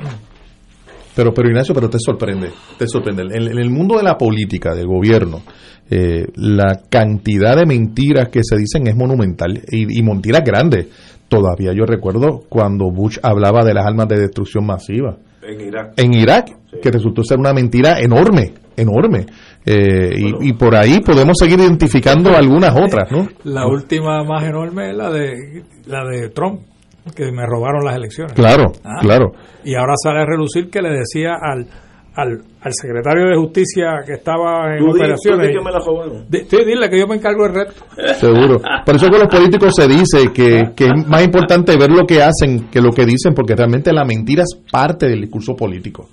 Eh, parte del discurso del gobierno es la mentira. Y esta es un buen ejemplo de un intento, porque esta no siquiera llegó a ser una mentira convincente. Esto una, ni siquiera llega a eso. Esto es una tentativa de mentira porque es que es tan burda, es tan burda decir que en un año Puerto Rico va a salir de la, de la, de la crisis económica o de la quiebra realmente porque si no se ajusta a la realidad de la propia ley a no ser que, que, cambie la ley exacto que el Congreso de los Estados Unidos y Joe Biden firme luego una enmienda sustancial a la ley promesa. Veremos a ver. Tiene que ser sustancial. Ricky Rosselló dijo que iba a ser el último gobernador de la colonia y después vino Wanda y ahora Pierluisi.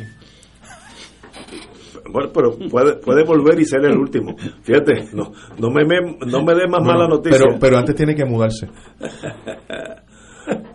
Me dice, me dice un veterano de Irak, fuimos a Irak, buscamos y no encontramos ni un catarro por allí. es que no buscaron bien. Señores, tenemos que ir a una pausa, amigos. Regresamos. Fuego Cruzado está contigo en todo Puerto Rico. Oro 92.5 te invita al viaje Ruta del Vino España y Portugal del 21 de noviembre al 13 de diciembre del 2021. Visitaremos las regiones de Riviera del Duero, La Rioja y Oporto en Portugal. Incluye catas de vino, visitas a las bodegas de Marqués de Riscal, Sanderman, Marqués de Cáceres y Valdecuevas entre otras. Excursión al Museo del Vino y crucero por el río Duero. Nos acompaña Ignacio Rivera, conductor del programa Fuego Cruzado. El viaje incluye boletos aéreos con Iberia, hoteles cuatro estrellas, todos los desayunos, almuerzos y cenas, catas de vino y visitas descritas en el programa. Servicio privado de autobús con aire acondicionado, guías, impuestos y cargos hoteleros. Reservaciones viaje ruta del vino España y Portugal. Llamar a Culture Travel al 787-454-2025, 787-538-3831 o al 787-552-0825. Nos reservamos el derecho de admisión. Ciertas restricciones aplican. Culture Travel, licencia 152 AV90. Fuego Cruzado, el programa de más credibilidad en la radio puertorriqueña, es ahora la tribuna abierta de análisis noticioso, con diversas perspectivas que exploran el trasfondo de lo que acontece a diario y cómo nos afecta. Escucha Ignacio Rivera y sus panelistas invitados de lunes a viernes en Fuego Cruzado en transmisión diferida a las 10 de la noche por Oro 92.5 FM. Fanático del deporte, la mejor información y el mejor análisis lo escuchas los sábados a las 2 de la tarde por Impacto Deportivo con Javier Sabat y el más completo elenco en deportes por Radio Paz 810 AM y en las redes sociales Facebook Impacto Deportivo Radio PR Twitter e Instagram Impacto underscore Deport juntos impactando el deporte nacional. Despierta con la gracia de Dios iluminando el sendero y responde al llamado de congregarnos en su nombre cuando el sol despunta en el Santuario Nacional de Nuestra Señora, Madre de la Divina Providencia, tempranito en la mañana, el sábado 7 de agosto, 5 y 30 de la madrugada para otra misa de madrugadores, la celebración eucarística que se ha convertido en tradición y fuente de bendiciones para la familia católica. Por motivo de la pandemia, se practicará el distanciamiento físico recomendado y el uso obligatorio de mascarillas. Se llevarán a cabo confesiones previo a la Santa Misa. Participa en este encuentro mensual y comienza el fin de semana en paz y renovado, asistiendo o escuchando la transmisión en directo. Misa de madrugadores por Radio Paz 810 AM o Radio Paz 810.com y oro 92.5 o radioorofm.com. Info santuario de la providencia.org 787-646-9448. Y ahora continúa Fuego Cruzado. Oye, oye, échate para acá, que Calendario de Puerto Rico te presenta los excelentes eventos a nivel isla de este fin de semana. Así que busca donde anotar. Comencemos.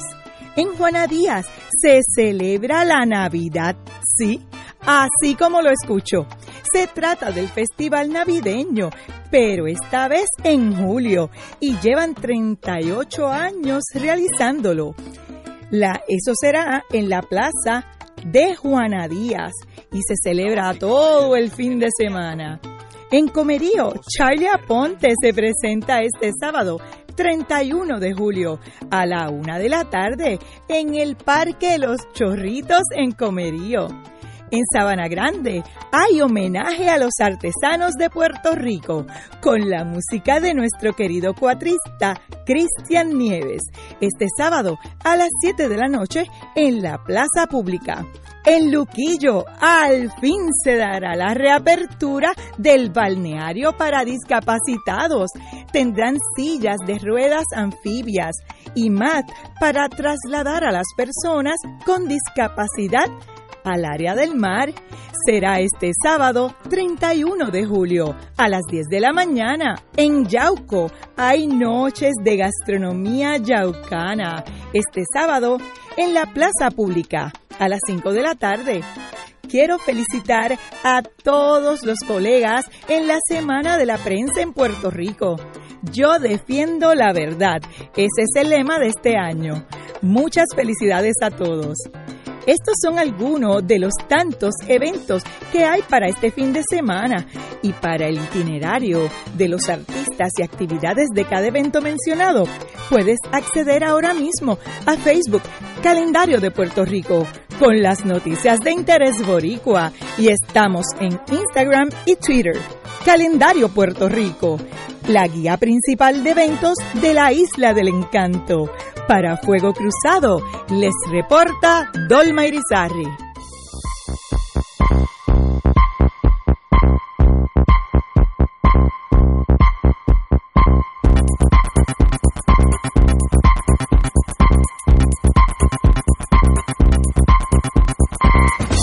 Vámonos donde van a cerrar una cooperativa. Buen pueblo, este, buen pueblo, eh, wow.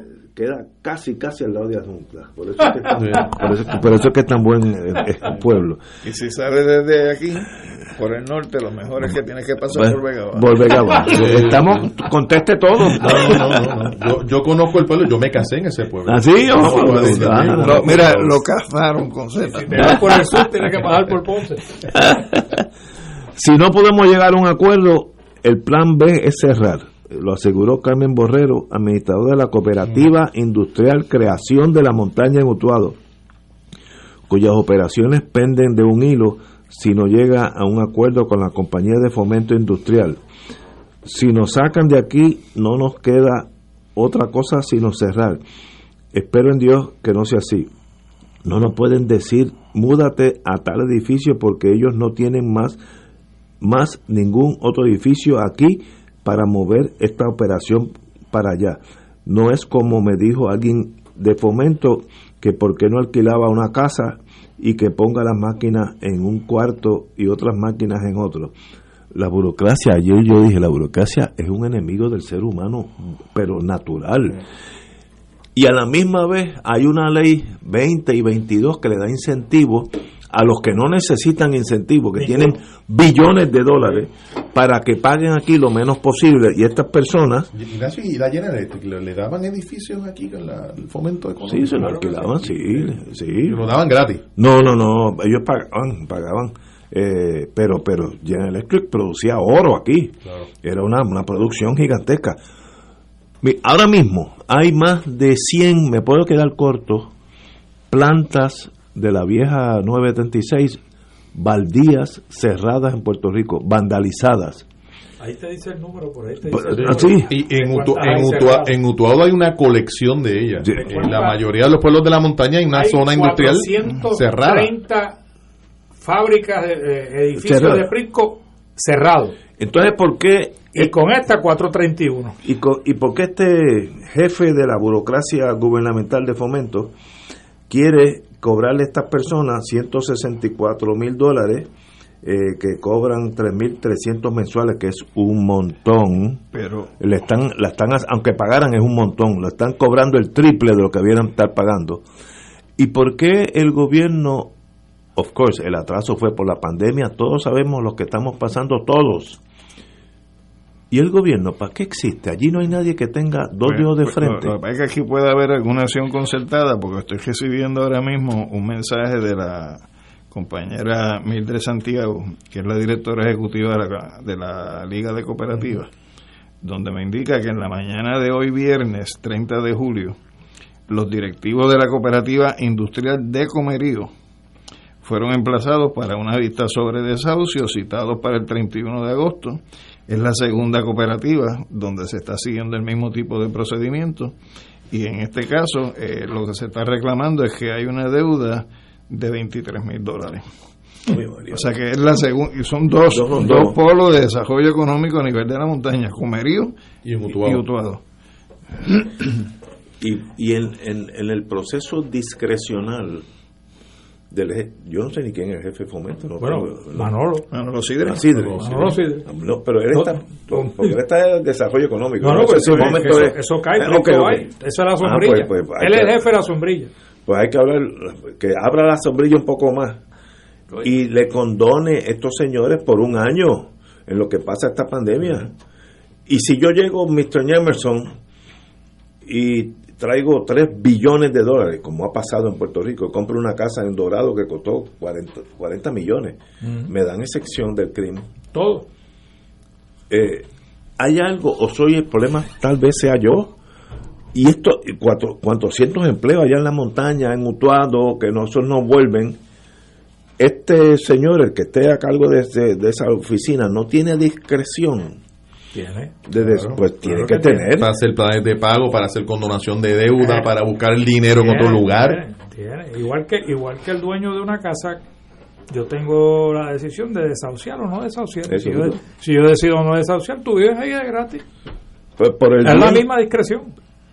si tú cierras esa planta en Utuado de una cooperativa de personas que están cosiendo La mayoría son mujeres. el- Sí, y, y el, mujeres. el- el uniforme del equipo de Puerto Rico Olímpico se hizo allí. se hizo allí. ¿Ustedes no creen que eso requiere cierta apreciación, appreciation, estoy pensando en inglés? Sí, sí, sí.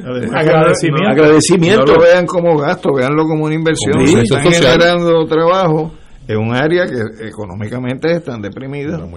Ahora, para todos los burócratas, siempre yo vengo con lo mismo. Hay un capitán de la nave, se llama Pedro Pierluisi.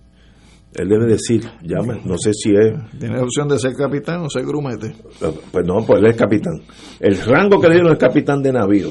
Llamar a Sidre o el subsidre, porque eso debe ser un burócrata allí, tal vez se llame Rivera como Sí, yo. pero ese tipo de Decir, mira, mira, yo gobernador, para eso, no toques eso hasta nuevo aviso. Y se acabó. Oye, pero Seguro que tiene ese poder, hombre. se jala una fábrica, por más pequeña que sea. Hoy tiene, día. tiene que pasar por el escritorio de Manolo. Tiene que pasar por, el escritorio de Manolo. Además está el efecto multiplicador, porque es un ingreso en el hogar. O sea, en el hogar convive posiblemente esa trabajadora con su esposo, este, sus Pues hijos, seguro. este, hay un regreso a la escuela, hay unas necesidades que hay que cubrir, que, que si quedan en el aire, o sea, eso tiene un impacto social mayor. Absolutamente. eso Y es los cierto. suplidores que le llevan las telas, la gente que le vende los almuerzos, los transportistas que llevan a las trabajadoras a, a su lugar de empleo.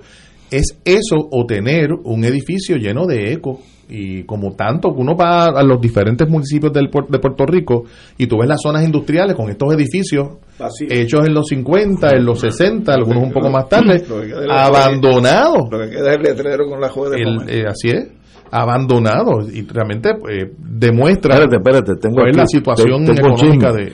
Tengo un chisme aquí, espérate, que me, me- me llaman dutuado. Porque quieren esa planta para una tienda multinacional. Está frente a Selectos y Walgreens. Ah, bueno. Ah, ya entendí. Fíjate, yo no soy... ¿Cómo que dijiste? El que tiene el dinero... A la larga lo a la usa. larga lo usa. Ahora entendimos. Pero fíjate, no, Pero no que lo están, y eso. no es que lo están desplazando a otro lugar, No, es no, que lo lo- quieren sacar, punto. sí, Pero para eso es que cada cuatro años nosotros ejercemos el voto y elegimos un gobernador. El gobernador es el encargado de Puerto Rico hasta el 2024. Yo llamo a Sidre o al subsidre, debe ser un, siempre hay un Rivera en, en la burocracia. Mira, Chencho Rivera, esa planta en Utuado no la toque. Yo soy el gobernador de Puerto Rico. Claro. Eso hacía Muñoz Marín, estoy seguro que lo hacían Hernández Colón, Carlos Romero. Para eso, si no, ¿para qué usted está ahí? Oye, yo, yo estuve ayudando, ¿cuál es el- yo estuve colaborando con otro proyecto, no era de, de ropa, era un proyecto de plantas, de plantas medicinales y lo demás en el área de Jayuya. Eh, y llevan como seis meses. de- Desde que le dijeron le vamos a dar un local, este, esto lo aprobó la Junta, la Asamblea Municipal y no acaban de entregarlo. Es decir, arrastran los pies para proyectos de desarrollo comunitario como este, en donde la- este, el elemento de la autogestión es el centro, la guía, el que estimula el que se desarrolle el trabajo. Cuando se trata de, de extranjeros, ya mencionaste un buen ejemplo, pues la actitud es distinta. Cuando trata de una tienda, eh, igualmente, igualmente, o un supermercado. No puede ser que esto sea una movida para poner allí eh, está frente, esta planta que, Mm. de estas mujeres, eh, de esta cooperativa, está frente a Selectos y Walgreens. Oye, me la quieren para una tienda multinacional. No puede ser que eso sea el criterio, porque entonces el análisis de nosotros es peor de lo que yo pensaba. Entonces, no, no es ni Eh, Yo creo que burocracia, Sidre- es maldad. Sidre tiene que darle una, una respuesta al país y de hecho me acaban de escribir que Sidre también es el jefe de la OGP, la misma que le acaba de dar los permisos a la, a la construcción Sí, de la piscina y el, y, el, y el, muro ese en Rincón que tanta problema está La provocando el oficina de gerencias y permisos. Y permiso. Que la pusieron debajo de, de, de- de Sidre también. ¿Cómo es? No, no, quítesela. Si- Ah. si- Sidre es comerciante, no sirve para esas cosas. De- de- deja, deja Sidre. En la piscina es otra cosa. Y cuando venga la próxima tormenta, la piscina la van a poner tres pies más para arriba. El desecheo, allá el, el lote de desecheo Yo se no va a ver entiendo, esa es una locura. Aparentemente hay otra controversia colateral. Me están enviando aquí varios mensajes. Que nos están escuchando. Donde, donde el movimiento cooperativo está en, en estos momentos en una disputa abierta con el gobierno con relación a la nominación de unos funcionarios a presidir eh, o, o participar en COSEC. Y que los mensajes lo que dicen es que esto también puede ser un, una vía colateral de presión al movimiento cooperativo para que baje. Para que nombren a la que, que quieren en nombre- Eso es así. que está descabezado desde hace algún tiempo. Es interesante porque esa industria cooperativa en Puerto COSEC es Rico- la, la agencia reguladora del La agencia aseguradora ¿verdad? Sí. te asegura los depósitos que tú tienes en las cooperativas. Y iba a comentarte que, que es el FDIC de las cooperativas. Claro, y la gran contradicción es que ese sector cooperativo en Puerto Rico ha demostrado una, una vigencia, una importancia significativa, sobre todo esas cooperativas de ahorro y crédito que han acumulado un Bueno. capital extraordinario. Han llenado el vacío que han dejado todos los bancos que se fueron con la 936. Eh, son las cooperativas. Y, y- y no te parece que el desarrollo económico de Puerto Rico debe mirarse, entre otros, no digo que sea exclusivo, pero debe mirarse entre otros, en, en atender de manera particular a esa industria cooperativa, en términos de, de invitarlos a participar del juego, a, a trabajar de, diferentes desarrollos económicos desde el cooperativismo. Creo que por ahí hay Mira. una puerta enorme para el Claro que país. sí. Pero mira la dinámica, si esa cooperativa fuera de Mr. Emerson. De, de- de uno de esos. Mr. Emerson llama a su congresista allá, donde En manda, Wichita, allá en en Wichita. Wichita, allá, y le dice, oye, tienes que intervenir con el gobierno de Puerto Rico, me están, sac- me están sacando de aquí de mi fábrica. Es que no lo van a sacar. No lo sé, Sí, pero entonces Emerson el no congresista. Ya, el congresista llama entonces Y se acabó. a la comisionada o llama al gobernador. Mira, está pasando esto con el constituyente y se acabó el evento. Esa conversación es en Ah, inglés. Sí, hombre, claro. Esa no va a ser en no, español. No, no, en inglés. Señores, tenemos aquí una pausa, amigos, y regresamos con Fuego Cruzado. Fuego Cruzado está contigo en todo Puerto Rico.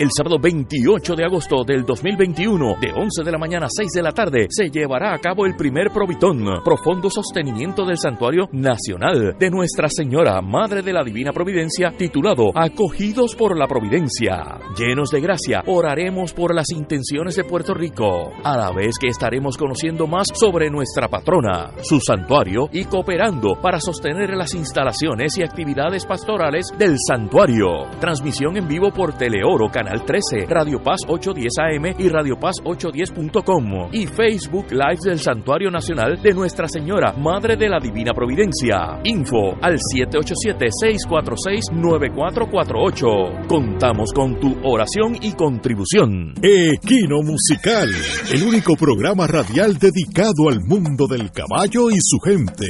Todos los lunes de 9 a 10 de la mañana por Radio Paz 810 AM con Manolo Almeida. Hablamos de caballos porque sabemos de caballos.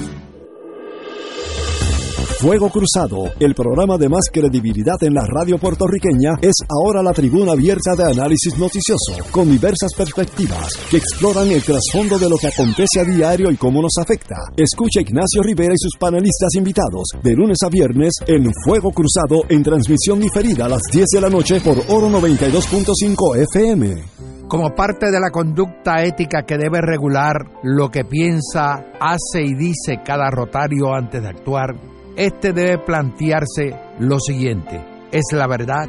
¿Es equitativo para todos los interesados? ¿Crea buena voluntad y mejores amistades? es beneficioso para todos los interesados. Esta es la prueba cuádruple. Mensaje del Club Rotario de Río Piedras. Oro 92.5 te invita al viaje Ruta del Vino España y Portugal del 21 de noviembre al 3 de diciembre del 2021. Visitaremos las regiones de Riviera del Duero, La Rioja y Oporto en Portugal. Incluye catas de vino, visitas a las bodegas de Marqués de Riscal, Sanderman, Marqués de Cáceres y Valdecuevas entre otras. Excursión al Museo del Vino y crucero por el río Duero. Nos acompaña Ignacio Rivera, conductor del programa Fuego Cruzado. El viaje incluye boletos aéreos con Iberia, hoteles cuatro estrellas, todos los desayunos, almuerzos y cenas, catas de vino y visitas descritas en el programa, servicio privado de autobús con aire acondicionado, guías, impuestos y cargos hoteleros, reservaciones, viaje, ruta del vino España y Portugal. Llamar a Culture Travel al 787-454-2025, 787-538-3831 o al 787-552-0825. Nos reservamos el derecho de admisión. Ciertas restricciones aplican. Travel, licencia 152AV90. Y ahora continúa Fuego Cruzado.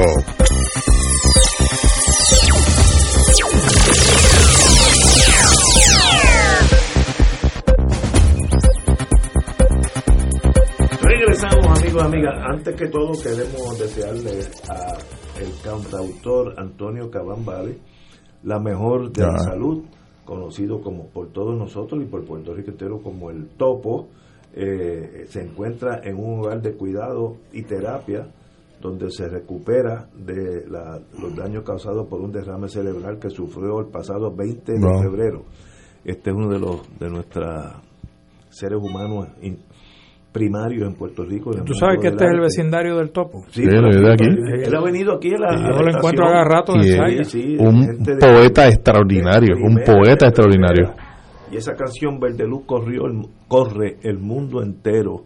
Y qué bonito tener gente así en Puerto Rico. Así que le deseamos todos nosotros, Claro fuego, a, a nombre de Fuego Cruzado, la- lo mejor de la salud para el topo y que pronto esté aquí con nosotros. A ver si me alegra la, la vida con, con una cancioncita. Y también queremos despedirnos de El Caballo Mayor de Johnny Ventura. Johnny Ventura. Nunca lo conocí, ese no, no tengo el gusto. Por la foto que estoy viendo, una persona bien grande, alta. Y Alcalde de la ciudad de Santo Domingo. Ah, Eh, sí. él incursionó en la actividad política. De una de las alcaldías. Síndico. Síndico, sí, porque, síndico. eh, La, la- la capital está dividida en cuatro. Y hay cuatro síndicos. Sí. Oye, Ignacio, y de, y de Johnny Ventura, yo quisiera mencionar específicamente, hay una, hay una canción que le dedicó a la población haitiana, eh, trabajadora en la República Dominicana, se llama El Pique, el que la quiera buscar está en internet. ¿El qué? El Pique. Pique. El Pique. Y esa canción él hace una denuncia de la explotación del trabajo humano contra los haitianos en la República Dominicana, particularmente en la industria eh, cañera. Así que era un hombre ciertamente de, de un nivel de conciencia eh, que, que hay que reconocer. De verdad que le deseamos lo mejor. Yo he oído de, de su música por años, y pero el Topo lo conozco personalmente. Claro. deseo, primero, mi respeto a la familia Ventura y el Topo que pronto está aquí con nosotros. Disney and Walmart mandate vaccine for all employees. Sí, bueno, se suma al Washington Post, al sistema de salud de la Iglesia Metodista de Houston, o sea, a a una universidad que también lo ha requerido. A mí me parece que la puerta ya se abrió y lo que va a haber en relación con este tema es que va a haber mayores requerimientos de patronos eh, de, de vacunación mandatoria para sus empleados. Yo creo que eso es, debe ser la norma y el que no quiera que se quede en su casa, no abra ni las ventanas porque el virus puede entrar y, y, y si sobrevive bien y si no sobrevive, como dijo Bolsonaro, son problemas suyos. Eh, bueno, estoy a favor de que Camuy reclame sus cavernas. El municipio pidió, pidió al gobierno central y a la Junta de Supervisión Fiscal de Yaresco tiene que ver hasta con no puedo- Hasta con las cuevas del país. no puedo bregar con esto. Que les permitan administrar el parque para crear una alianza público-privada. Hasta eso llega Yaresco, las, las, las, las, las cavernas de Camuy. Que es de la, de la Compañía de Parques Nacionales. Sí, yo estoy seguro que el municipio de Camuy lo, maneja- lo maneja- Manejaría. manejaría muchísimo mejor porque tiene más responsabilidad, más inmediatez.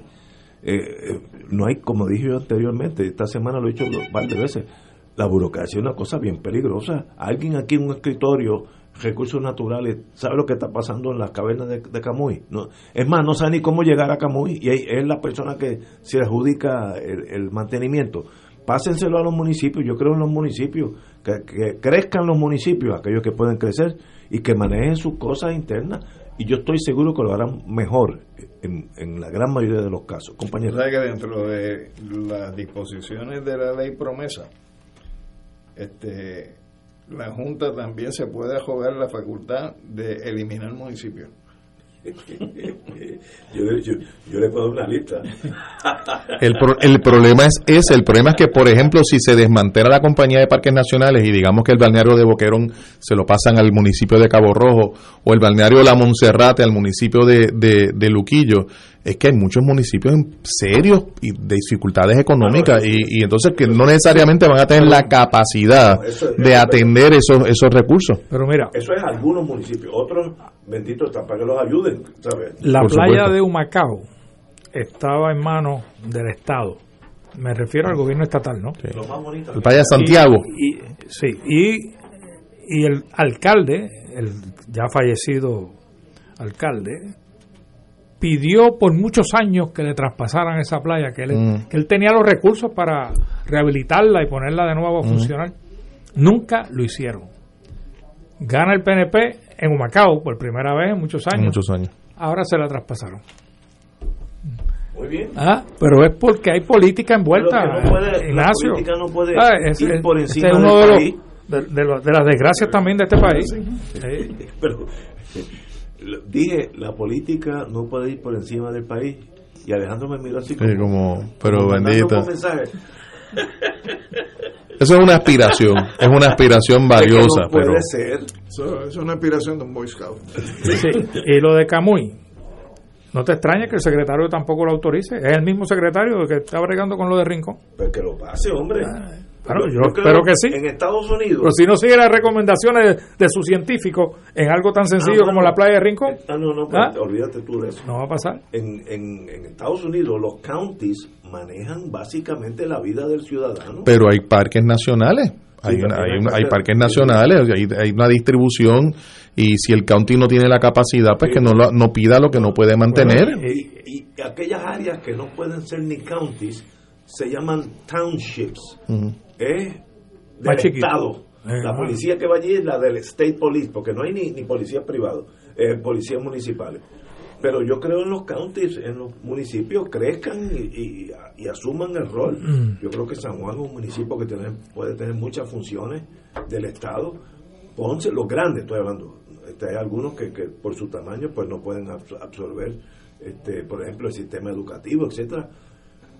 Yo tengo una hija en New Hampshire que se mudó literalmente menos de una milla, porque la jurisdicción cambiaba.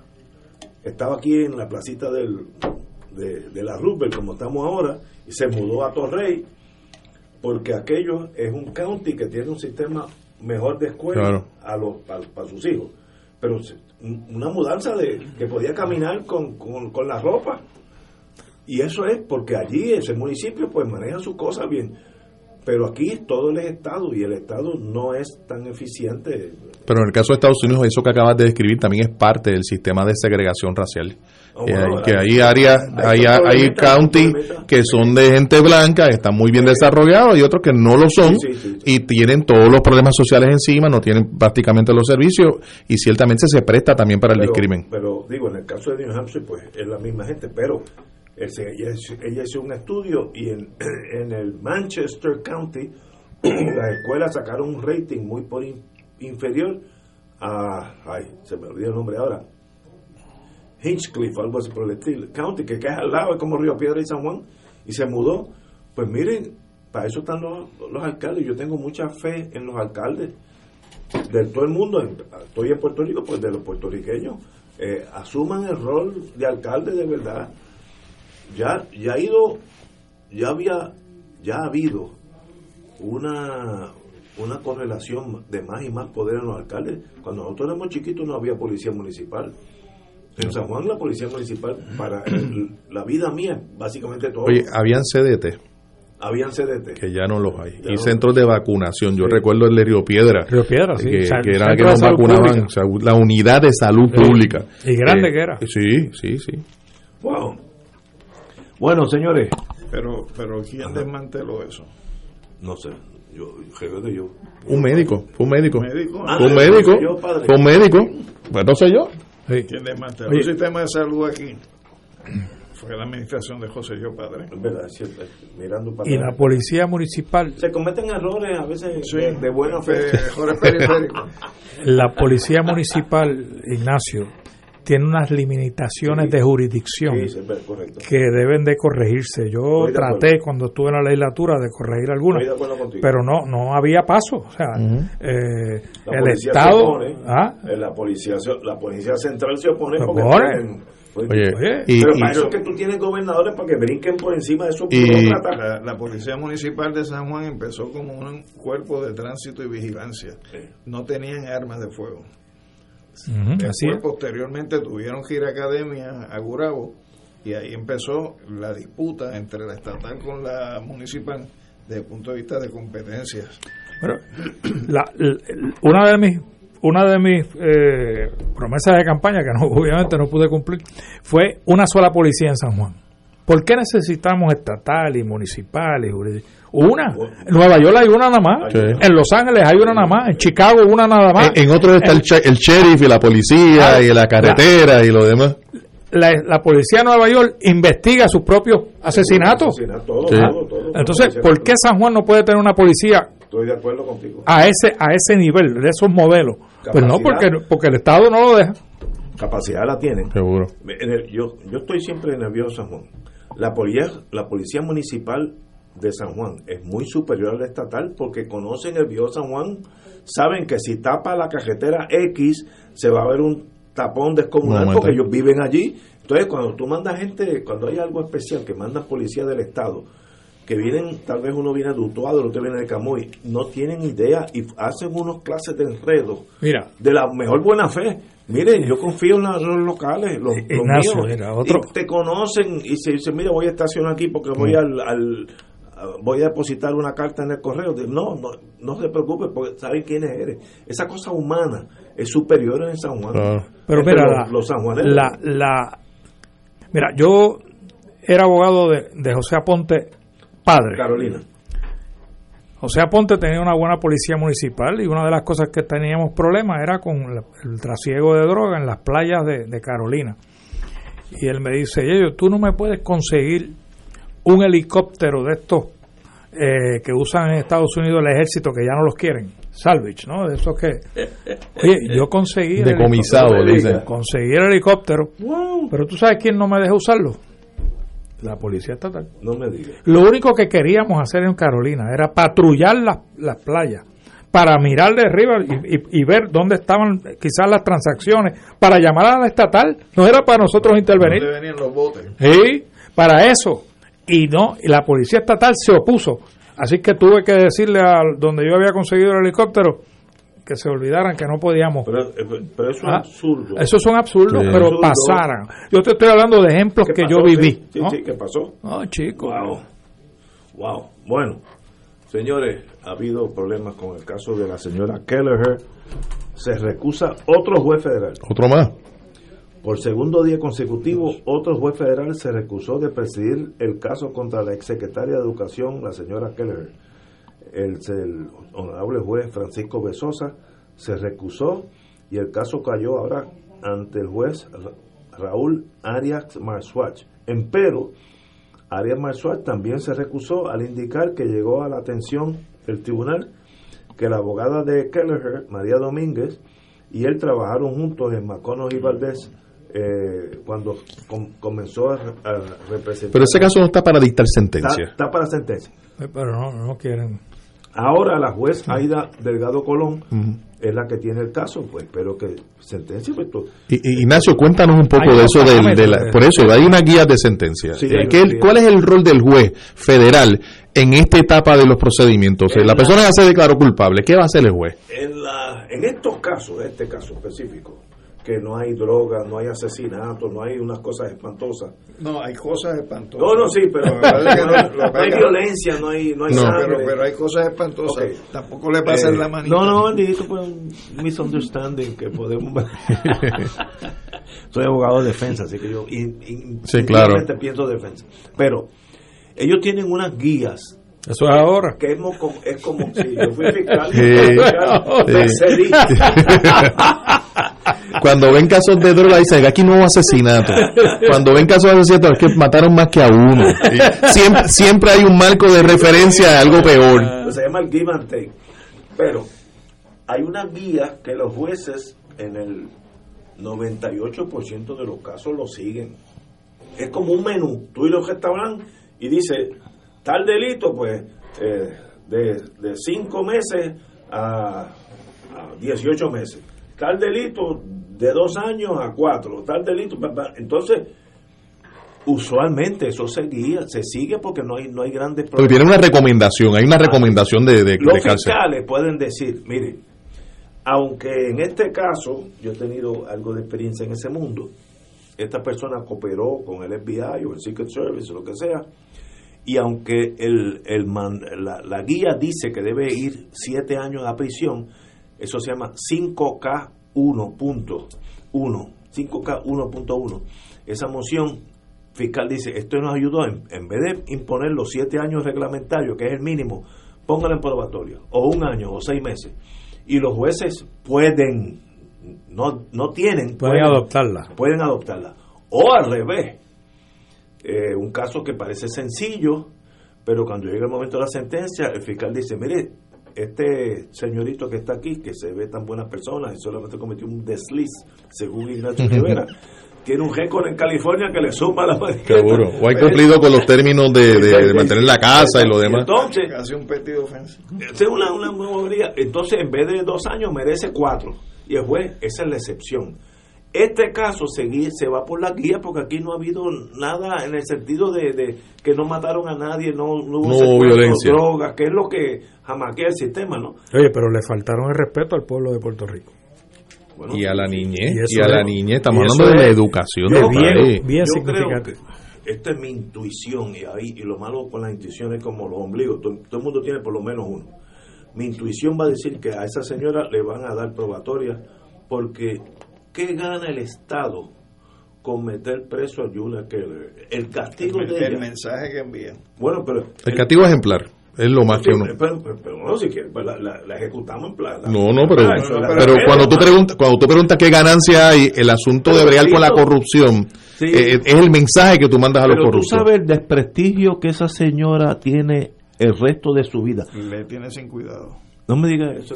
ella no vive ni en Puerto Rico. ella no vive aquí. Si hubiera cuidado, no hubiera hecho las cosas que. Además, que no vive en Puerto Rico. No, ella no vive en Puerto Rico, vive en los Estados Unidos y hará su vida por allá. Cuando venga la sentencia, creo que es en agosto, por ahí, septiembre, ya veremos. Yo creo que esto es un caso que amerita probatoria la primera ofensa. No hubo, como digo, un, un Los coacusados en ese caso, ¿qué le han, qué le han No, hasta ahora nada. Aquí hubo. Eh, porque otros que levantaron las manos también. El costo de fondos federales originalmente, ah, finalmente fue 95 mil dólares. Un poquito más. Pues la restitución va a ser parte de esa pena, me presumo. Puede, haber que ya. Una multa. puede ser que ya lo haya hecho. Entonces, eso es un atenuante severo, ¿no?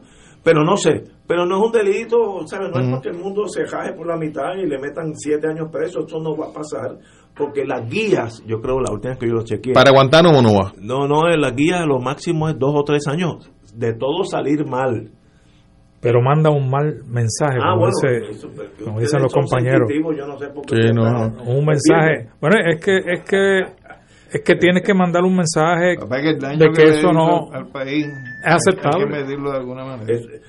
en las guías eso eso no no aparece tan claro. No, no, no, no Digo, el oficial probatorio, que de paso son muy competentes, yo tengo mucha admiración. Son oficiales del, del mismo tribunal, son del tribunal. Y estudian la persona y estudian la, la, la moralidad del delito, la, el impacto en la sociedad, todo eso. El arrepentimiento de la, de la persona. todo eso entra.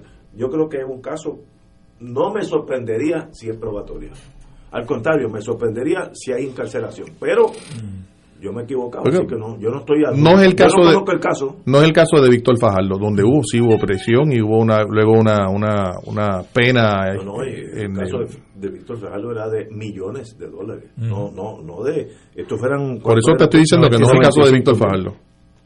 El, en la acusación de Fajardo se le acusó de 4.7 millones de dólares de defalco, 4.7 millones.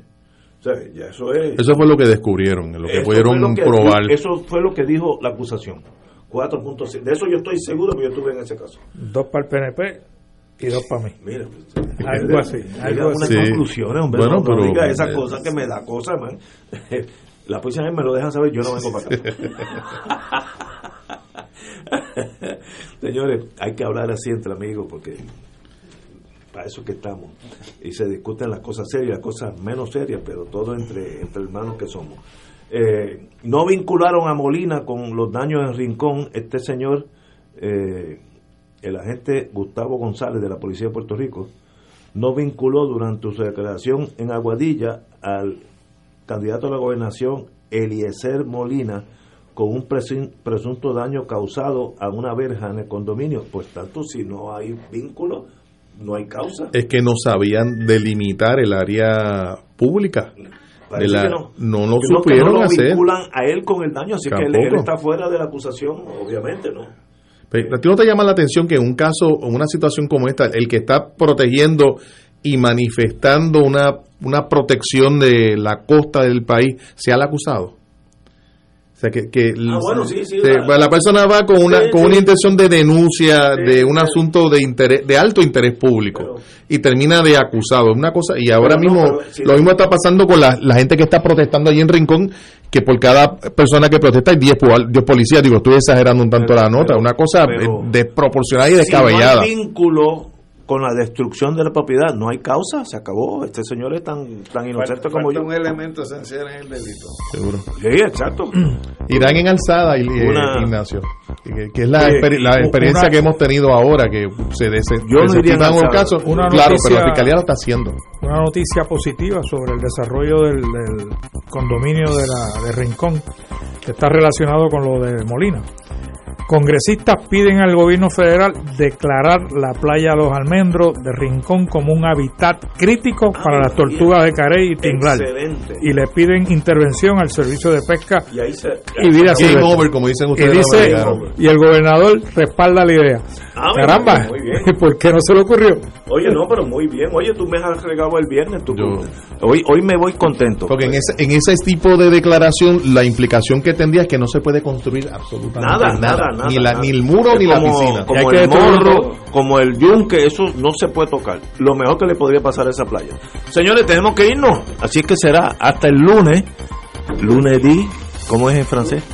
Lundi y lunes en, en italiano y lunes aquí en español. Buen fin de semana. Monday en the big one. Señores, hasta el lunes.